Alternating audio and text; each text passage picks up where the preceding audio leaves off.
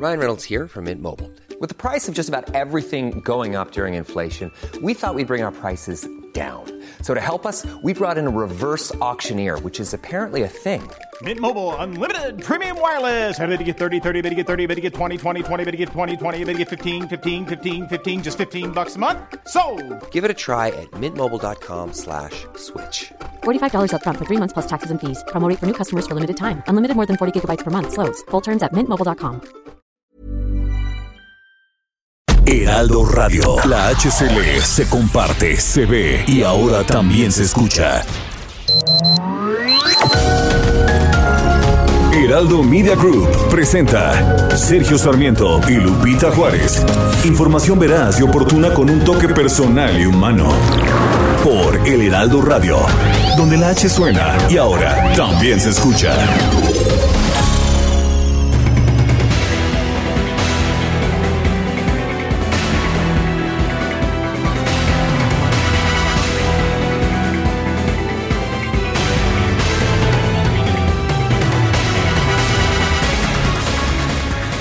Lorenzo miente, no se persigue como afirma, se victimiza.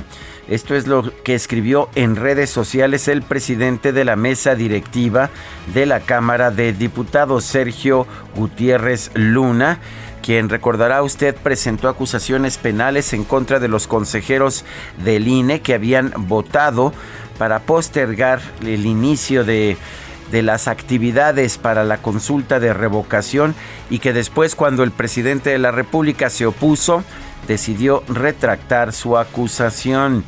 Lorenzo Mientes lo que dijo. Gutiérrez Luna sostuvo que las acciones penales contra estos seis miembros del Consejo General no fueron por, por, pensar diferente, como dijo el presidente del INE, Lorenzo Córdoba.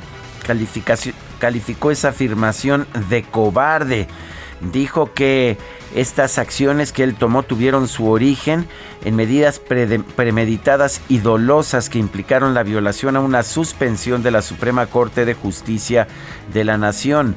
Las acciones que se tomaron en su momento no fueron por pensar diferente, dijo Gutiérrez Luna, como cobardemente señala Lorenzo Córdoba. Fueron acciones legales premeditadas y dolosas que implicaron una violación, todo con mayúsculas, así lo dijo Gutiérrez Luna, a una suspensión de la Suprema Corte de Justicia de la Nación. Mientras tanto, Lorenzo Córdoba, el consejero presidente del INE, pidió a la Fiscalía General de la República que desestime las denuncias contra, contra los miembros del Consejo General del INE, ya que a pesar de que Gutiérrez Luna dijo que va a desistir de ellas, estas siguen su curso en la Fiscalía Anticorrupción. Son las 7 de la mañana, 7 de la mañana con 2 minutos. Hoy es martes, hoy es martes, martes 4 de enero de 2022. Yo soy Sergio Sarmiento. Quiero darle a usted la más cordial bienvenida a El Heraldo Radio. Lo invito a quedarse con nosotros, aquí estará bien informado, por supuesto también podrá, también podrá pasar un momento agradable, ya que si la noticia lo permite, a nosotros nos gusta darle su lado amable. Guadalupe Juárez, ¿cómo estás? ¿Qué nos tienes esta mañana? Hola, ¿qué tal? Qué gusto saludarles desde la hermana República de Coajimalpa. Por acá hace frío también esta mañana. Y bueno, martes 4, mi querido Sergio, ya vienen los Reyes Magos. Ahí se oye ya que vienen para acá los Reyes Magos. Y bueno, pues eh, estamos ahí pendientes, por supuesto, qué es lo que van a pedir los niños, muchos políticos también, ¿verdad? Ya sabes que aprovechan todo y también hacen su cartita. Bueno, con respecto a lo que estabas diciendo, fíjate que en la apertura del nuevo periodo de sesiones del máximo tribunal, el ministro de la Suprema Corte de Justicia de la Nación, Arturo Saldívar, señaló que bueno, pues eh, van a actuar con independencia e imparcialidad, gusten o no sus fallos. Esto fue lo que dijo el presidente de la Suprema Corte. El ministro Saldívar subrayó que el único compromiso de la Corte es, ha sido y seguirá siendo precisamente pues con la Constitución y con los derechos humanos. Enlistó varios de los asuntos que la Suprema Corte atenderá justamente este año y bueno, indicó que también van a abordar temas como acciones de inconstitucionalidad relativas a derechos de la infancia tras el Tratado de Aguas Internacionales, entre muchos otros, pero bueno, pues importante, importante lo que dice el presidente de la Suprema Corte de Justicia. Bueno, pues uh, en otros temas, temas también importantes en este inicio del 2022.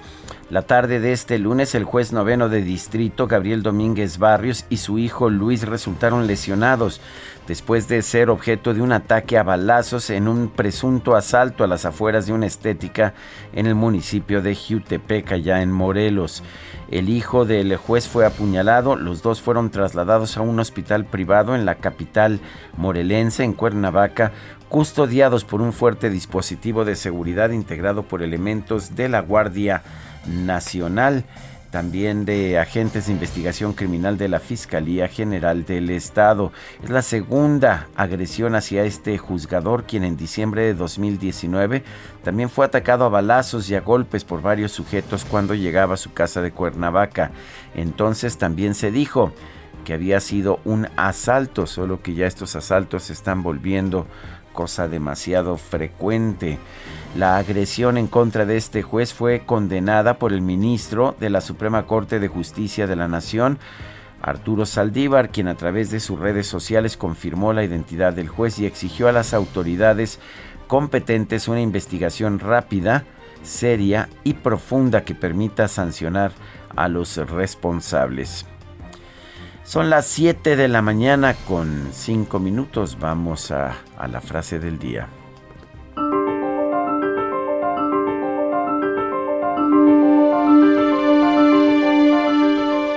El mejor argumento contra la democracia es una conversación de 5 minutos con el votante promedio. Winston Churchill.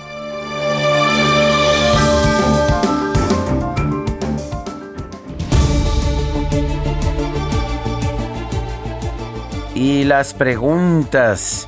Ayer preguntábamos, ¿usted piensa que este 2022 será mejor que el 2021?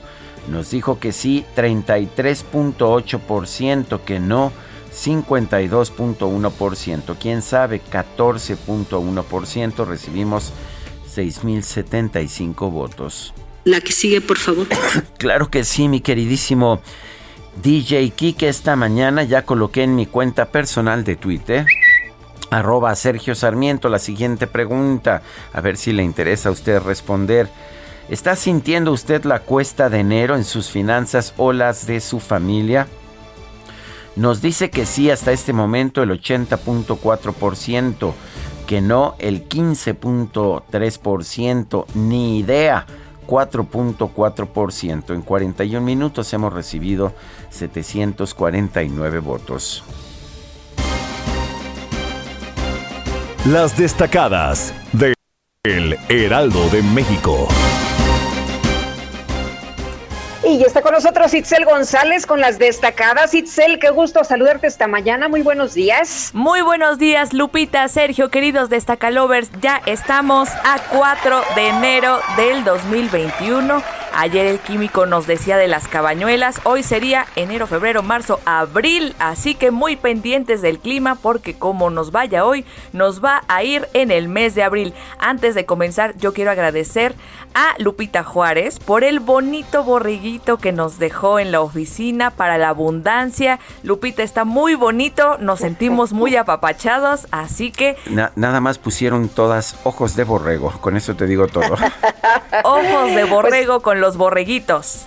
Hombre, qué bueno que les gustó. Eh, son hechos a mano con mucho cariño por mi hermana Noemí, que es una gran artesana, así que espero que, que, los disfruten mucho. No, está, están preciosos, Lupita, están, están preciosos y todos aquí en la producción estamos demasiado agradecidos contigo.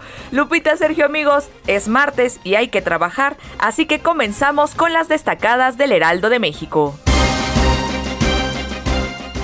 En primera plana, en América Latina, México primer lugar en Omicron. Desestiman riesgo con 368 casos oficiales hasta ayer. Se superó a Chile en la región. A nivel mundial ocupa el lugar 19 de 95 países país, revocación de mandato, se instalará solo 37% de casillas, de acuerdo al INE. El recurso por 1.5 mil millones de pesos alcanza para colocar entre 50 y 60 mil casillas, según los cálculos del órgano electoral. Validación de firmas va en 57%.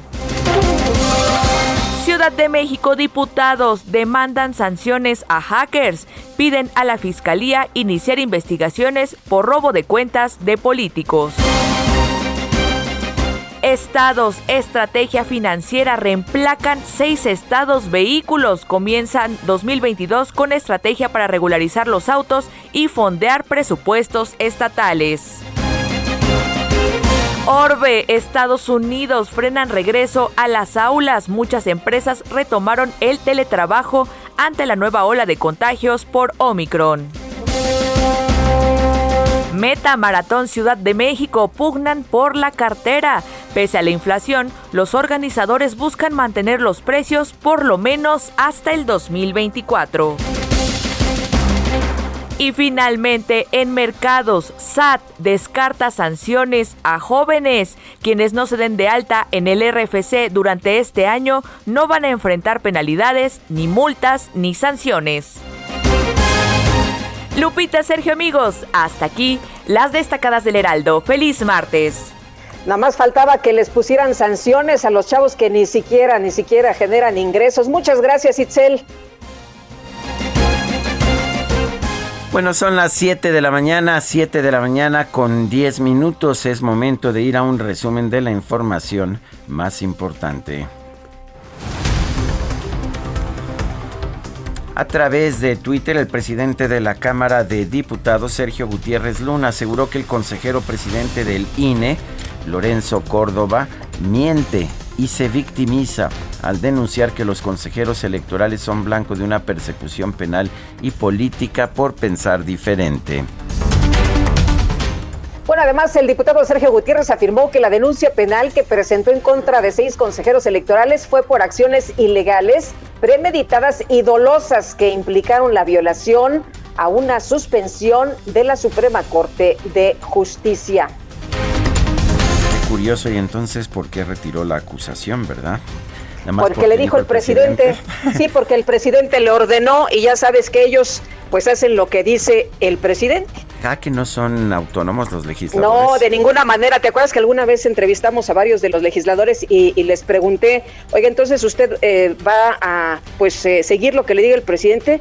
Pues sí, pues no se supone que son representantes del pueblo, pues ahí está la respuesta. Bueno, pues Continuamos con la información. Distintos legisladores de oposición llamaron a las autoridades judiciales a desestimar el proceso en contra de los seis consejeros electorales que fueron denunciados penalmente por el diputado Sergio Gutiérrez Luna que por cierto tiene COVID ¿eh? y estuvo por ahí conviviendo, repartiendo helados y muy contento ahí con algunas personas, con algunos niños y sin cubrebocas. Bueno, vice, la vicecoordinadora del PAN en el Senado, Kenia López, llamó a las autoridades correspondientes a determinar el no ejercicio de la acción penal en contra de los consejeros electorales denunciados por el presidente de la Cámara de Diputados muy lamentable lo que ha sucedido con esta consigna política y esta irresponsabilidad jurídica que ha hecho el presidente de la Cámara de Diputados. No obstante, no ratificó la denuncia, su irresponsabilidad está hecha y ante ello esperamos que las autoridades correspondientes emitan el acuerdo de no ejercicio de la acción penal y este tema que evidentemente vulnera a las instituciones no se vuelva a repetir. Bueno, pues ah, la dirigencia nacional de Morena exigió al Consejo General del INE que realice una sesión extraordinaria para resolver la devolución de 547 millones de pesos de sus prerrogativas. El Instituto Nacional Electoral puso en marcha las actividades para el proceso de revocación de mandato en Tamaulipas con la instalación de los consejos locales que llevarán a cabo la organización de este ejercicio. El dirigente nacional del PRD, Jesús Zambrano, señaló que el gobierno federal se dedica a derrochar recursos en una falsa consulta popular en lugar de actuar con eficacia ante las advertencias de los expertos sobre diversos riesgos económicos por la inflación, la degradación crediticia del país y la cuarta ola de la pandemia. Bueno, ya lo decía hace algunos días el presidente, ¿no? Que para él es muy importante este ejercicio, esta consulta de revocación de mandato y decía, bueno, pues hay que sacar dinero, la Secretaría de Hacienda, de estos eh, eh, recursos de devolverle al pueblo lo robado, ¿no? Por ahí podría salir el dinero que está pidiendo el Instituto Nacional Electoral. Y datos del Servicio de Administración Tributaria revelaron que pues en 2021 los ingresos del gobierno federal sumaron 4 billones 283 mil millones de pesos, lo que representa una caída anual de 1.2%. La Asamblea General de la Escuela Nacional de Antropología e Historia convocó a una movilización estudiantil en las oficinas del Instituto Nacional de Antropología e Historia para denunciar que la recontratación del personal eventual no resuelve los problemas de fondo que enfrenta el organismo. El ministro presidente de la Suprema Corte de Justicia, Arturo Saldívar, encabezó la sesión pública solemne con motivo de la apertura del primer periodo de sesiones del máximo tribunal correspondiente a los primeros seis meses del 2022. La cantidad de asuntos que debemos atender es enorme, por lo que no existe ninguna intencionalidad de diferir el conocimiento de asuntos relevantes, sino simplemente las cargas de trabajo propias del Tribunal Constitucional. Bueno, y el ministro presidente Saldívar rechazó que la Suprema Corte tenga la intención de aplazar la resolución de casos de interés público garantizó que el único compromiso del Poder Judicial va a ser con la Constitución y los derechos humanos. En estos, como en todos los asuntos, la Corte actuará con independencia e imparcialidad, con la que lo ha venido haciendo hasta ahora. Nuestros fallos podrán gustar o no, dependiendo de las coyunturas políticas, pero nuestro único compromiso es, ha sido y seguirá siendo con la Constitución y con los derechos humanos. La ex titular de la Secretaría de Desarrollo Social, Rosario Robles, aseguró que se siente tranquila ante el fallo judicial que determinó mantenerla bajo prisión preventiva justificada por el caso de la estafa maestra. El juez de distrito Gabriel Domínguez Barrio sufrió un ataque a balazos cuando se encontraba con su hijo en el municipio de Jutepec, Morelos. Ambos fueron trasladados a un hospital privado. Este lunes, un teniente de la Secretaría de Marina fue asesinado a balazos en Morelia, Michoacán, cuando se encontraba en su día de descanso. El gobernador de Michoacán, Alfredo Ramírez Bedoya, anunció que las nuevas placas de circulación de la entidad serán de color guinda, sí, claro, como el partido Morena. Bueno, y por otra parte, el gobernador de Nuevo León, Samuel García, nombró a Luis Gerardo Gómez Guzmán como director del Instituto de Seguridad y Servicios Sociales de los Trabajadores del Estado de Nuevo León, León. El Metro de la Ciudad de México informó que 56 estaciones del sistema ya se encuentran libres de comercio informal para garantizar los estándares de protección civil. La titular de la Secretaría de Educación Pública, Delfina Gómez, aseguró que gracias al esfuerzo de los maestros, padres de familia y alumnos se logró un regreso a las clases presenciales de manera segura y cumpliendo con los protocolos sanitarios. La Facultad de Medicina de la UNAM anunció que su regreso a clases será el próximo 6 de enero, pero en la modalidad de educación virtual debido a la alta incidencia de COVID-19 en la Ciudad de México. La jefa de gobierno de la Ciudad de México, Claudia Sheinbaum, aseguró que en este momento no hay una alerta por la variante Omicron de COVID-19 en la capital del país, ya que no han subido las hospitalizaciones. Este incremento en los casos de COVID que hemos tenido también para su tranquilidad no se ha manifestado aún en incremento en hospitalizaciones. Sí son casos de contagios, pero todavía no se manifiesta en lo que pues debería alertarnos mucho que pudiera ser enfermedad grave.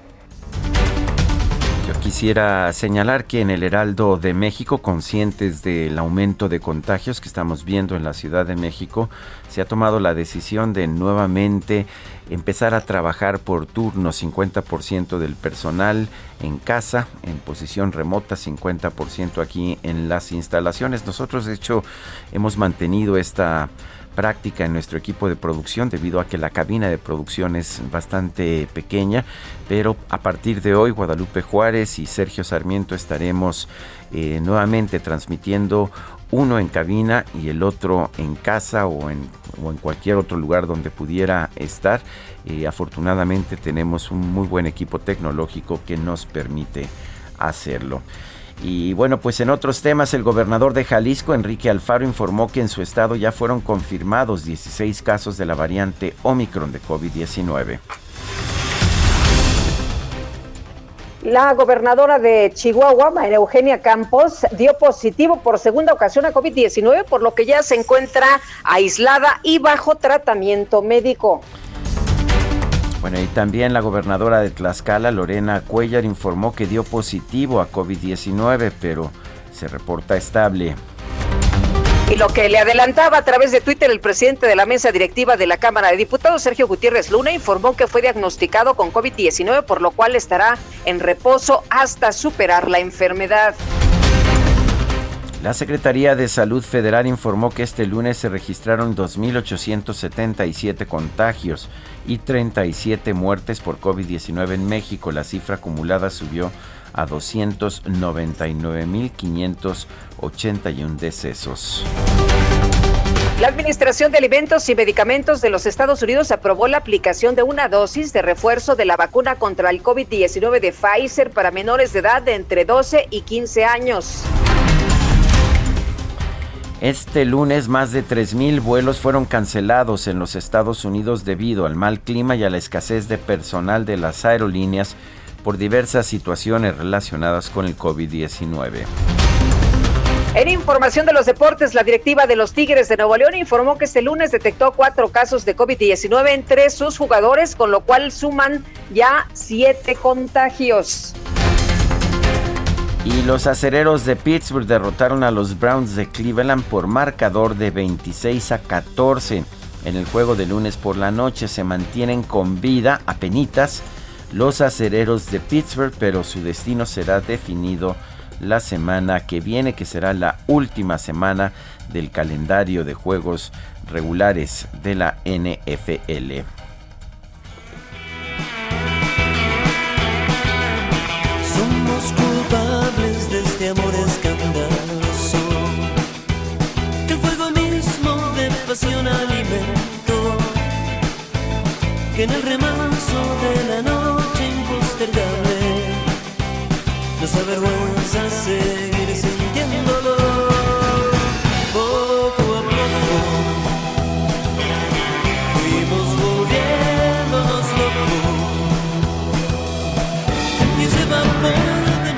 Bueno, pues uh, este 3 de enero, ayer fue cumpleaños de Adrián Rodríguez, mejor conocido como Adrián Dárgelos, compositor, compositor, cantante y escritor argentino, líder del grupo musical Los Babasónicos.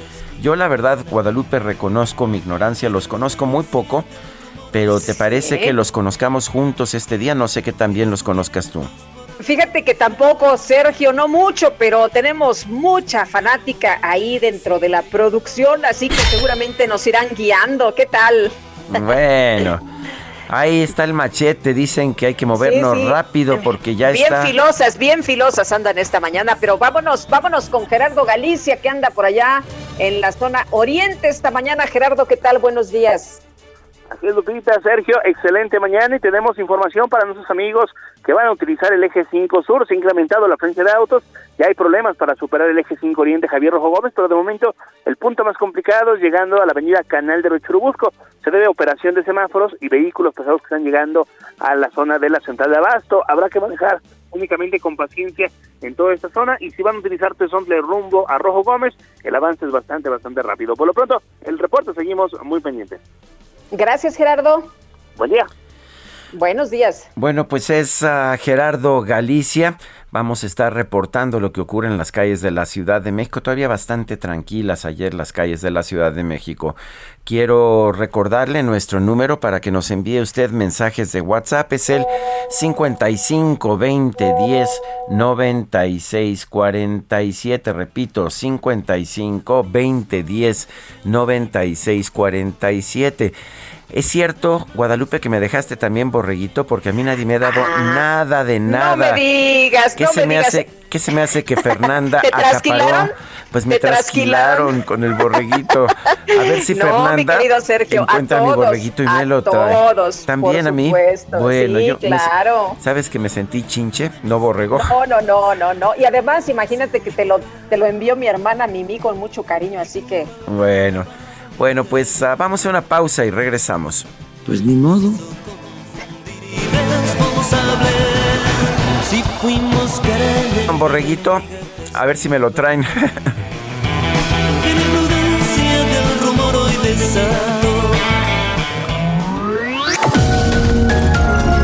Sergio Sarmiento y Lupita Juárez quieren conocer tu opinión, tus comentarios o simplemente envía un saludo para ser más cálida esta mañana. Envía tus mensajes al WhatsApp 5520 109647. Heraldo Radio, la HCL se comparte, se ve y ahora también se escucha.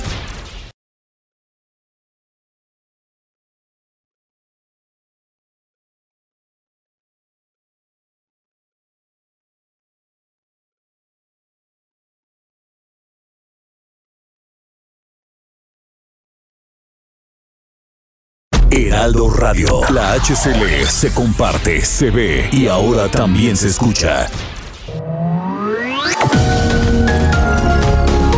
Continuamos con Sergio Sarmiento y Lupita Juárez por El Heraldo Radio.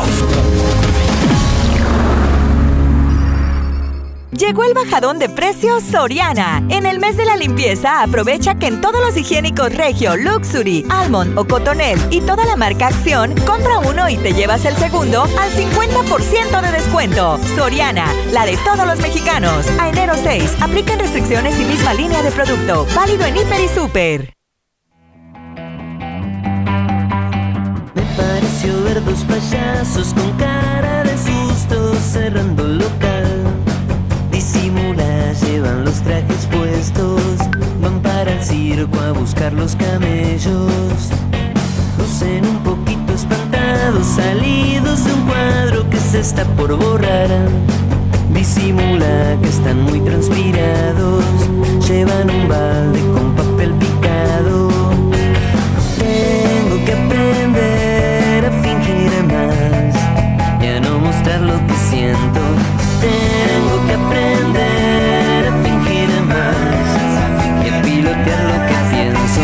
Trato de acercarme a una puerta y escucho. Pues otra probadita de la música de Babasónicos. Ayer fue cumpleaños de Adrián Dárgelos, cumplió 53 años.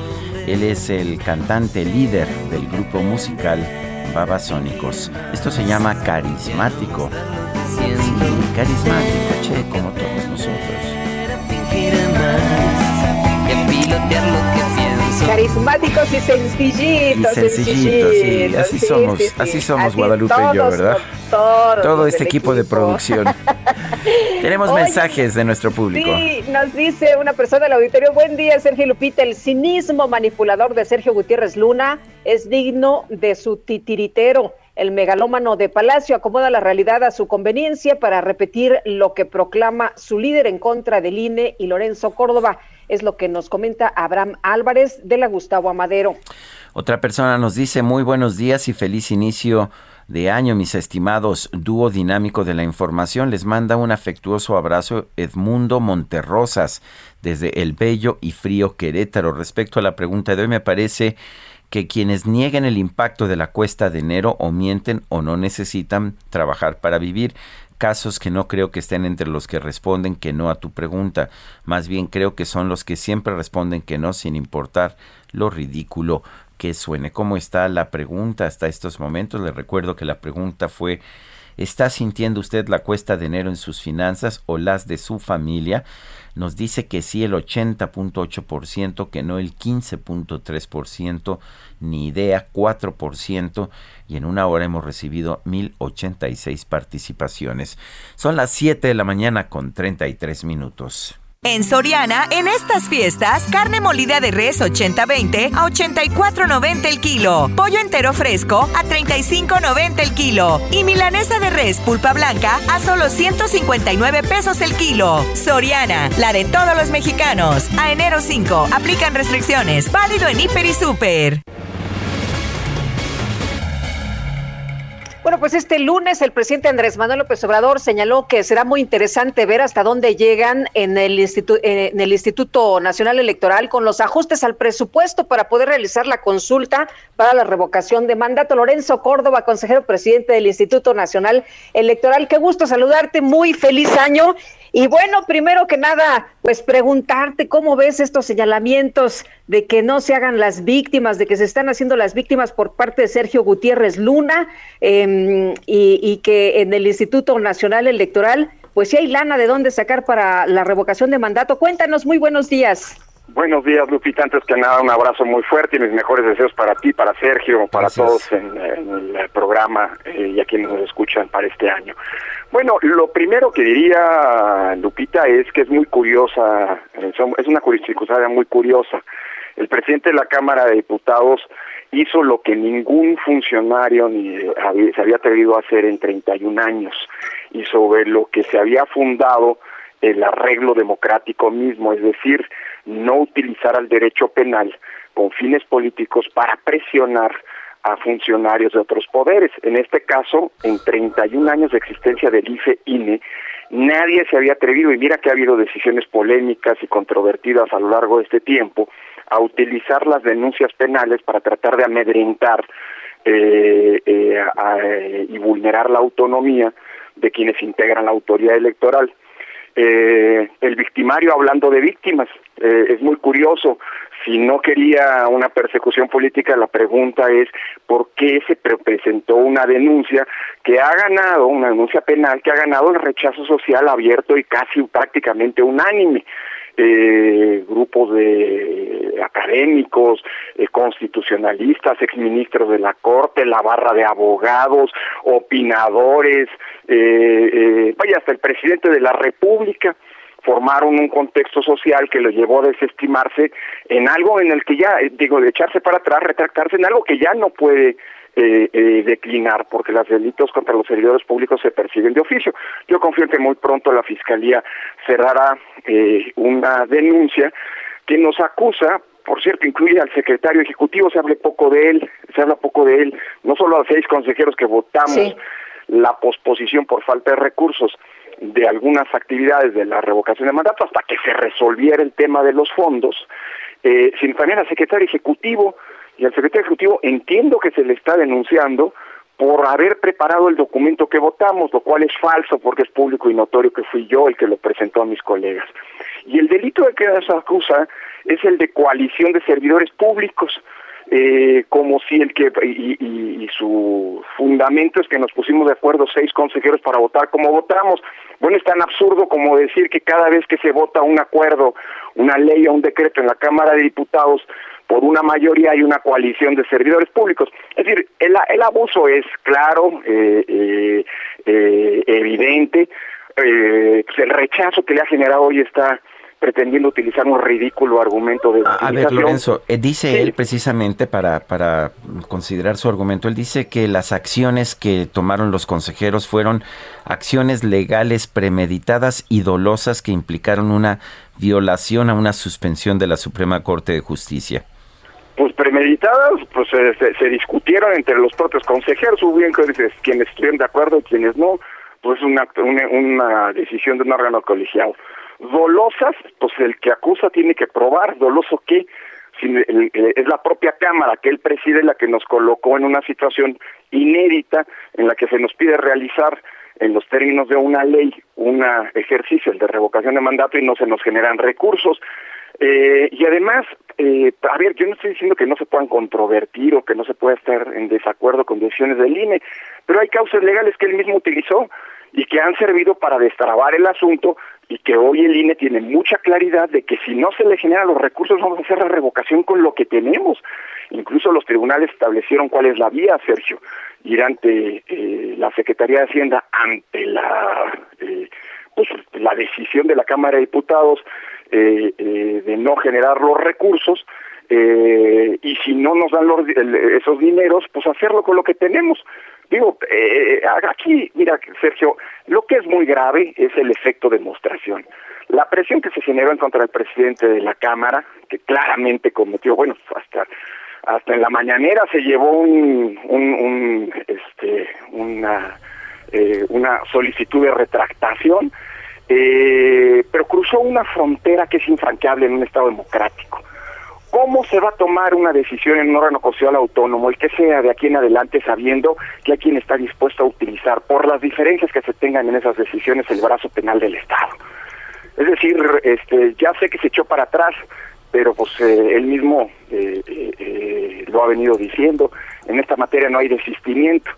Por eso es importantísimo que la Fiscalía General de la República rápidamente resuelva este entuerto y pues vuelva al orden constitucional. Los mejores juristas, los haya un expresidente de la Corte Interamericana de Derechos Humanos han hablado del desacierto. Y bueno, pues a ver pedir disculpa y decir me equivoqué, no es este y no lo volveré a hacer, ojalá y eso ocurra, pues no es una mala cosa. Por cierto, le deseo los mejores deseos, los mejores, mis mejores parabienes para que se recupere. Entiendo que se enfermó de COVID. Está, Sí, está, está positivo a COVID. Eh, Lorenzo, el dinero de los decomisos se podría utilizar para la revocación de mandato, es lo que dijo el presidente hace unos días. Ustedes tienen 1.500 millones de pesos, necesitan 3.800 millones de pesos, pero no pueden violar la ley. ¿Cómo le van a hacer para cumplir y sin violar la ley? Bueno, ya la Suprema Corte de Justicia de la Nación, en un fallo que muchos interpretaron como un revés al INE, pues claro, se revocó una, eh, una decisión del INE, es muy positivo porque nos abre la puerta sobre qué hacer. Mira, hubo dos resoluciones judiciales en la semana pasada, eh, Lupita, en los días pasados, que fueron muy importantes. Por un lado, esta decisión de dos ministras de la Corte de eh, eh señalar que el INE tiene que continuar con los trabajos y que 1.503 millones de pesos, que es lo que hemos logrado reunir hasta ahora para poder hacer la revocación de mandato, que si se hiciera conforme lo que dice la ley, dices bien, costaría 3.800 millones, es decir, poner en pocas palabras 160 mil casillas como si fuera una elección federal, es ya eh, eh, o implica ya una viabilidad financiera del ejercicio. ¿Qué nos está diciendo la Corte con esta decisión? Que con los 1.503 millones de pesos tenemos para poder ir adelante. Evidentemente, para lo que nos dé.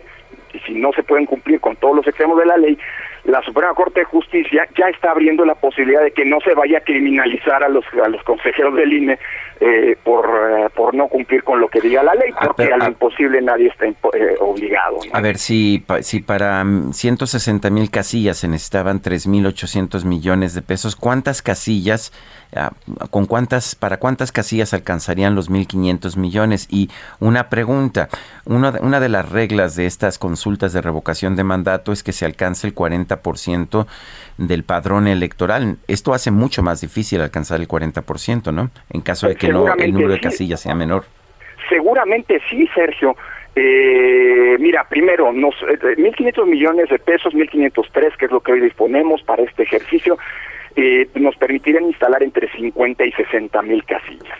Claro que vuelve más complicada la participación, porque las casillas al ser menos estarían más lejos de los domicilios de los ciudadanos y por eso se entiende por qué Línea ha estado insistiendo en que se le generen los recursos para que este ejercicio, por cierto que el INE no pidió, lo están pidiendo los ciudadanos que le perdieron la confianza al presidente, así lo dice la Constitución, están solicitando.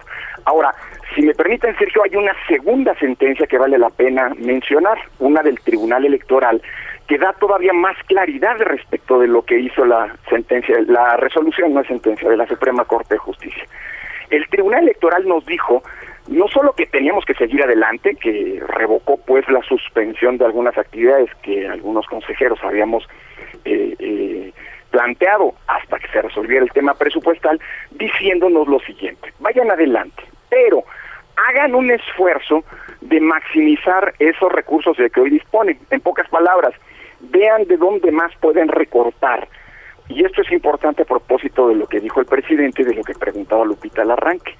Eh, sin vulnerar, sin comprometer, dice el tribunal, las actividades, las funciones constitucionales, legales, estatutarias y los derechos laborales. Es decir, sin dejar de expedir credenciales, fiscalizar, monitorear a los medios de comunicación, este, eh, eh, organizar, por supuesto, las elecciones del próximo año, sin poner en riesgo eso, vean de dónde más pueden sacar recursos, es decir, sacarle jugo a las piedras, todavía más de los 1.500. Eso lo estamos justamente analizando en estos días. Y segundo, si le sigue faltando dinero, ah, bueno, vamos a tratar de abaratar la revocación, a ver qué podemos hacer o dejar de hacer sin comprometer la calidad de la revocación. Habiendo hecho eso, el tribunal nos, eh, nos eh, faculta para ir a pedirle el dinero faltante a la Secretaría de Hacienda. Y aquí hay un dato muy importante. Esto no es nuevo, ya lo hemos hecho, pero la Secretaría de Hacienda siempre nos contesta, pues, con, por ejemplo, con la consulta eh, popular del año pasado, cuando solicitamos recursos faltantes, Hacienda nos dijo que el, en un oficio de un funcionario de segundo o tercer nivel nos dijo, eh, el gobierno tiene otras prioridades, así que hable como quiera. Ahora ya no va a poder hacer eso Hacienda. Si no nos da el dinero o no nos lo da completo, tiene que justificar, es fundar y motivar por qué. Y si después de eso sigue faltando dinero, bueno, en línea la revocación de mandato con lo que tenga y nadie le podrá imputar al INE ninguna responsabilidad si no se junta el número de casillas que requiere la ley.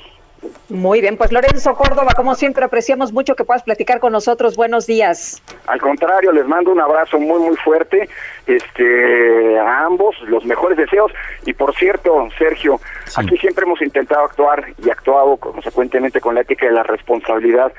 A propósito del artículo que hoy escribes a la que hacía referencia el, gran Max Weber. Eh, bueno, de, de hecho, conozco la frase de Felipe González, ¿está también en Max Weber? Felipe González la retoma Seguramente, entonces. Weber decía que hay dos éticas con las que se puede conducir una persona o la de los principios, las convicciones, o la de la responsabilidad, que es medir, medir, las consecuencias de sus decisiones, y eso es justamente lo que hemos intentado hacer y lo que debería hacer todo funcionario público. Hay quienes toman decisiones sin medir sus consecuencias y bueno, luego andan acusando de víctimas a los demás. Mm, de acuerdo, y este, y qué bueno que me dices eso, recuerdo mucho la frase porque me la dijo en una entrevista Felipe, eh, González. Felipe González. Así es, bueno, que de hecho la frase era que como político pasó de la ética de los principios cuando estaba en oposición a la ética de las responsabilidades cuando asumió el gobierno de España. Exactamente, que es un, bueno, y él lo aplicó este como, como gobernante pues las enseñanzas y la, la, pues, la formulación que hizo Max Weber. Un abrazo muy fuerte. Gracias y gracias, por leerme. Hasta luego. Gracias por leerme, Lorenzo, Córdoba. Consejero presidente del Instituto Nacional Electoral. Oye, dice una persona que pongan casillas en las cabeceras municipales y que quiera votar bien y que no quiera también. Bueno, vamos, eh, vamos más sobre este tema. Es un tema muy importante, es un tema de fondo. No es ninguna broma que se presenten acusaciones penales en contra de consejeros electorales por el hecho de haber votado de una manera en una votación que a propósito fue dividida seis contra cinco. En la línea telefónica está el doctor Luis Carlos Ugalde, él es director general de Integralia Consultores, él fue consejero presidente del Instituto Federal Electoral. Luis Carlos Ugalde, gracias por tomar nuestra llamada. ¿Cómo ves ahora la situación eh, desde el punto de vista jurídico? Eh, lo, que nos, lo que nos dice, lo que dice el propio INE es que Sergio Gutiérrez Luna, el presidente de la Cámara de Diputados, presentó acusaciones penales y aunque él se haya retractado, la Fiscalía tiene obligación de continuar la investigación. ¿Qué opinas? Eh, buenos días, Lupita y Sergio. Pienso Hola, ¿qué tal? Pienso que es un disparate y pienso que es un exceso y pienso que es un acto de lambisconería de un personaje que es presidente de una Cámara que de forma atropellada, precipitada, sin reflexionar, para quedar bien, va y presenta una demanda penal en pleno periodo vacacional. Él que fue representante de Morena ante el INE y que conoce cómo funciona el órgano electoral, comete una torpeza enorme que llevó al presidente a decirle bájale. Eh, esto me parece muy grave porque habla de que estamos en, el, en, un momento en donde eh, a trompadas, a trancazos, eh, sin tomar en cuenta la naturaleza del INE, se cometen estos errores. Simplemente sería tanto como decir, Sergio, que nosotros podríamos, otros poderes podrían presentar demandas penales en contra de diputados, por ejemplo, cuando toman o votan una ley que pensamos va a ser perjudicial para el futuro del país. ¿Cuántas veces el Congreso mexicano ha tomado decisiones que son inconstitucionales? Sobre todo esta legislatura que terminó hace pocos meses. Imagínate que otros poderes los acusaran penalmente por ser tan torpes o ignorantes o irresponsables. Esto es un ejemplo excesivo, pero demuestra simplemente a dónde te lleva esto, porque hay que decir que las decisiones que toman los consejeros del INE son revisables por un tribunal electoral, que por cierto ya lo hizo, de tal forma que no ha lugar a este tipo de amenazas que, reitero, son una forma de lambisconería anticipada para querer quedar como el héroe de la película. Oye, pero qué peligroso, Luis Carlos, que por pensar diferente o por votar como tú eh, piensas o consideras después de realizar un análisis o un estudio, pues se te considere que puedes eh, ir a parar a la cárcel, ¿no? Por una decisión de un organismo autónomo que además es de manera independiente, aunque los han acusado, los han señalado de coalición de servidores. Así es, Lupita, efectivamente es una amenaza, no tendrá consecuencias en este caso, creo yo, pero claramente no puedes tú acusar de eh, colusión o coalición de funcionarios públicos cuando cada voto fue motivado, fue fundado, fue explicado, fue transparente, fue con base en la ley, tenía además un propósito político que por cierto ya se cumplió, que fue el que se diga exactamente cómo se va a resolver este diferendo sobre el dinero. Entonces, me parece muy grave, me parece ridículo eh, y me parece que la respuesta que hubo de muchas organizaciones y personas fue muy positiva e hizo que este personaje reculara.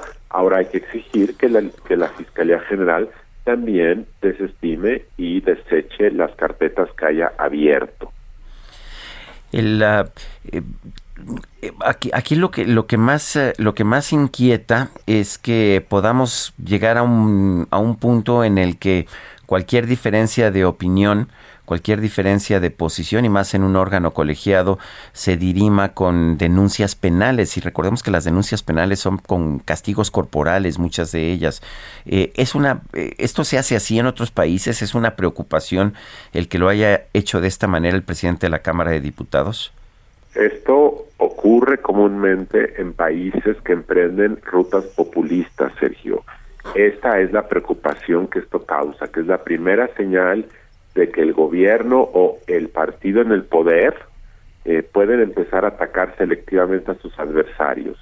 Ya lo estamos viendo en el caso de la corrupción, en donde de forma selectiva vas escogiendo o bien amenazas de investigaciones futuras lo estamos viendo en el caso de algunos gobernadores de la oposición que por el miedo de ser perseguidos prefieren eh, pactar con el gobierno y perder la elección en su estado. Lo estamos viendo en este caso el INE. Es algo incipiente.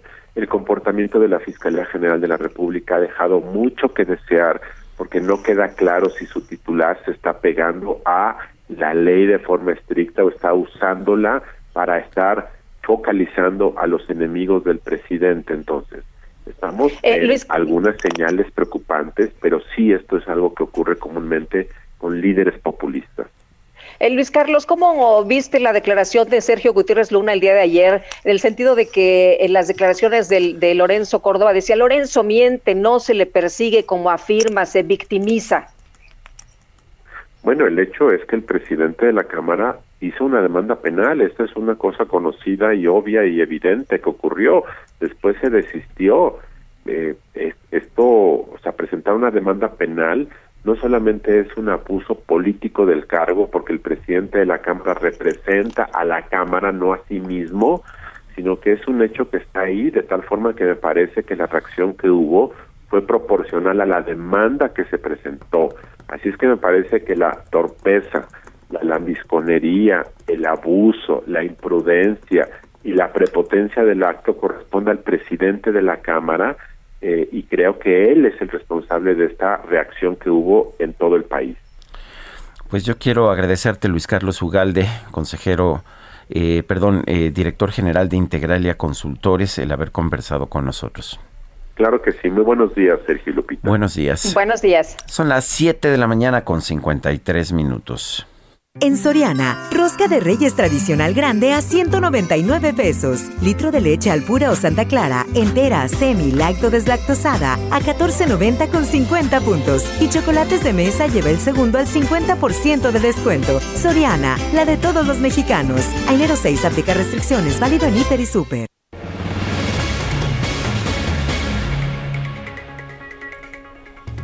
Bueno, pues seguimos con la información y vamos con esta nota muy, muy importante para los chavos, porque el Servicio de Administración Tributaria informó que no aplicará sanción a los jóvenes mayores de 18 años que no se inscriban en el Registro Federal de Contribuyentes.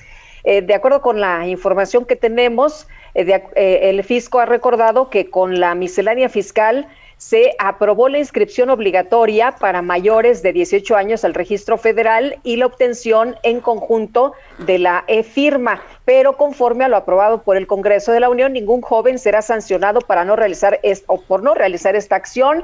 Y además se asegura que la incorporación del registro y la obtención en conjunto de la firma electrónica no implica que estén obligados a pagar contribuciones ni a presentar declaraciones a menos que ya realicen alguna actividad económica, pues pura burocracia, ¿no? ¿Para qué quieren que los chavos se registren si no van a declarar? Aquí, bueno, pues parte de lo, de lo relevante es que no aplicarán sanciones. Son las 7 con 54 minutos. Guadalupe Juárez y Sergio Sarmiento estamos en el Heraldo Radio. Regresamos en un momento más. Me pareció ver dos payasos con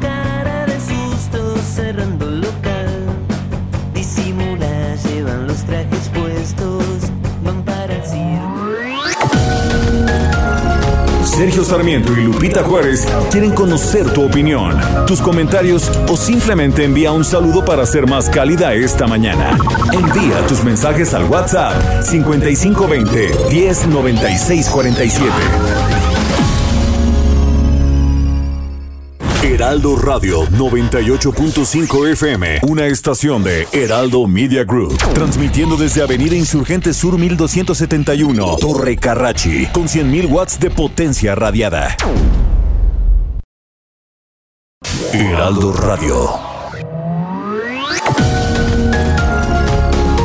Continuamos con Sergio Sarmiento y Lupita Juárez por El Heraldo Radio.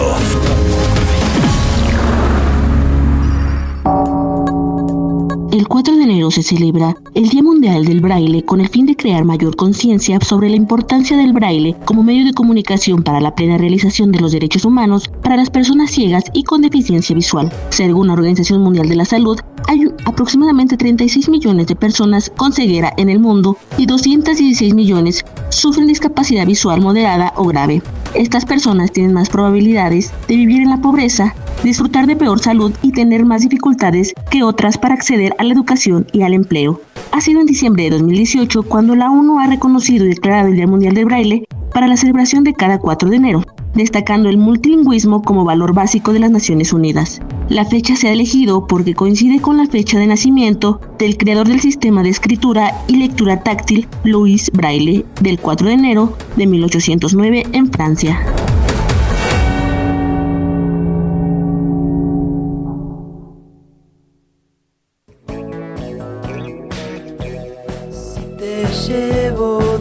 Favor, me prometes que esta vez no vas a arruinar la fiesta.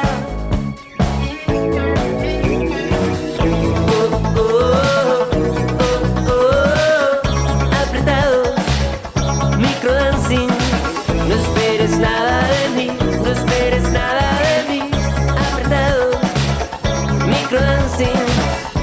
Apretado, apretado microdancing. Si esta canción se llama microdancing, estamos escuchando al grupo argentino Babasónicos. Ayer fue cumpleaños del líder de esta agrupación, Adrián Dárgelos. Y esta es de las más, de las más exitosas.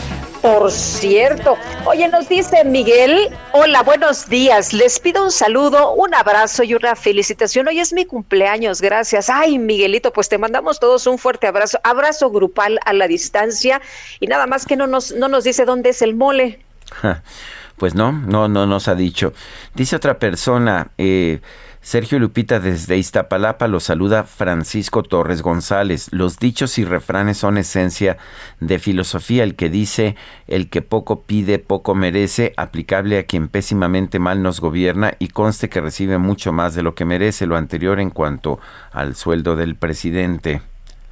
Buenos días, Sergio Lupita y Cabina. Es muy agradable escucharlos cada mañanita. Les deseo un mejor año colmado de bendiciones. Isa López, desde el Estado de México. Pues muchos saludos, Isa. Gracias por tu mensaje de esta mañana. Bueno, son las, uh, las 8, las 8 de la mañana con 4 minutos. Vamos al clima en estos momentos. ¿Cómo va a estar el clima? Vamos a ver. El pronóstico del tiempo. Sergio Sarmiento y Lupita Juárez. Bueno, y vamos con el clima adelante. Buenos días, Sergio Lupita, los saludo con gusto a ustedes y a todos los que nos escuchan esta mañana. Les comento que el Frente Frío número 19 se extenderá con características de estacionario sobre el Mar Caribe y mantendrá la probabilidad de chubascos y lluvias puntuales fuertes en el sureste de México y en la península de Yucatán, mientras que la masa de aire frío que impulsó al frente comenzará a modificar sus características térmicas, dando paso al incremento gradual de las temperaturas máximas sobre los estados del norte, centro y oriente del país. Sin embargo, continuará el ambiente frío a muy frío, con heladas al amanecer sobre entidades del norte y centro de México. En cuanto a los vientos, se pronostica viento de componente norte, con rachas de hasta 80 kilómetros por hora en el Golfo de Tehuantepec, intensidades que disminuirán al finalizar el día. En el resto del país se pronostica cielo despejado y escasa probabilidad de lluvia. Por último, Sergio Lupita, aquí en la Ciudad de México se pronostica cielos despejados durante el día, no se esperan lluvias y la temperatura máxima estará oscilando entre los 23 a 25 grados centígrados, mientras que la temperatura mínima para mañana al amanecer entre 7 y 9 grados centígrados. Sergio Lupita, este es el reporte meteorológico desde el Servicio Meteorológico Nacional. Regreso con ustedes. Patricia López, muchas gracias. Hasta luego. Hasta luego, muy buenos días. Sí, la denuncia del presidente de la Cámara de Diputados, Sergio Gutiérrez Luna, contra consejeros del INE es una consigna política y una irresponsabilidad jurídica. Así lo considera la vicecoordinadora del PAN en el Senado, Kenia López Rabadán. Y Misael Zavala, nos tienes todos los detalles. Adelante, buenos días. Buenos días, Lupita. Buenos días, Sergio. Efectivamente, Lupita, pues la senadora panista Kenia López Rabadán pidió a las autoridades emitir el acuerdo del no ejercicio de la acción penal y este tema que vulnera las instituciones no se vuelva a repetir. Esto en referencia a la denuncia del presidente de la Cámara de Diputados, Sergio Gutiérrez Luna, contra consejeros del INE quien eh, pues también fue calificado este asunto como una consigna política y una responsabilidad jurídica. Eh, la senadora panista dijo que a pesar de que el presidente de la Cámara de Diputados, Gutiérrez Luna, no ratificara su denuncia penal en contra de los seis consejeros del Instituto Nacional Electoral, el proceso sigue su curso en la Fiscalía General de la República, por lo que es necesario continuar levantando la voz desde el Senado para que eh, pues esto sea frenado. Acusó que el diputado federal de Morena eh, vulneró al Instituto Nacional Electoral y también amedrenta penalmente a los consejeros, lo cual podría calificarse, dijo la panista, como el autoritarismo con el que hoy el partido en el poder ejerce su cargo. El cierre de este lamentable tema, dijo Kenia López, está obligado a darse ya por el bien de las instituciones y también aseveró eh, pues que eh, la falta de visión de este gobierno afecta también pues a las instituciones autónomas. En otro tema, eh, López Rabadán señaló que eh, cada día el dinero alcanza menos para los mexicanos y de acuerdo eh, con López Obrador se está comprometiendo a bajar los precios del gas y la gasolina y después pues no lo ha cumplido en este último año. En este sentido, la legisladora federal informó que de acuerdo con el, eh, lo publicado en el diario oficial de la Federación, la gasolina y el diésel subieron de precio a partir del primero de enero de este año, lo cual pues eh, ha resultado en una falta de compromiso por parte del presidente Andrés Manuel López Obrador, quien desde el inicio de su gobierno se había comprometido a bajar los precios de los combustibles. Sergio Lupita, hasta aquí la información.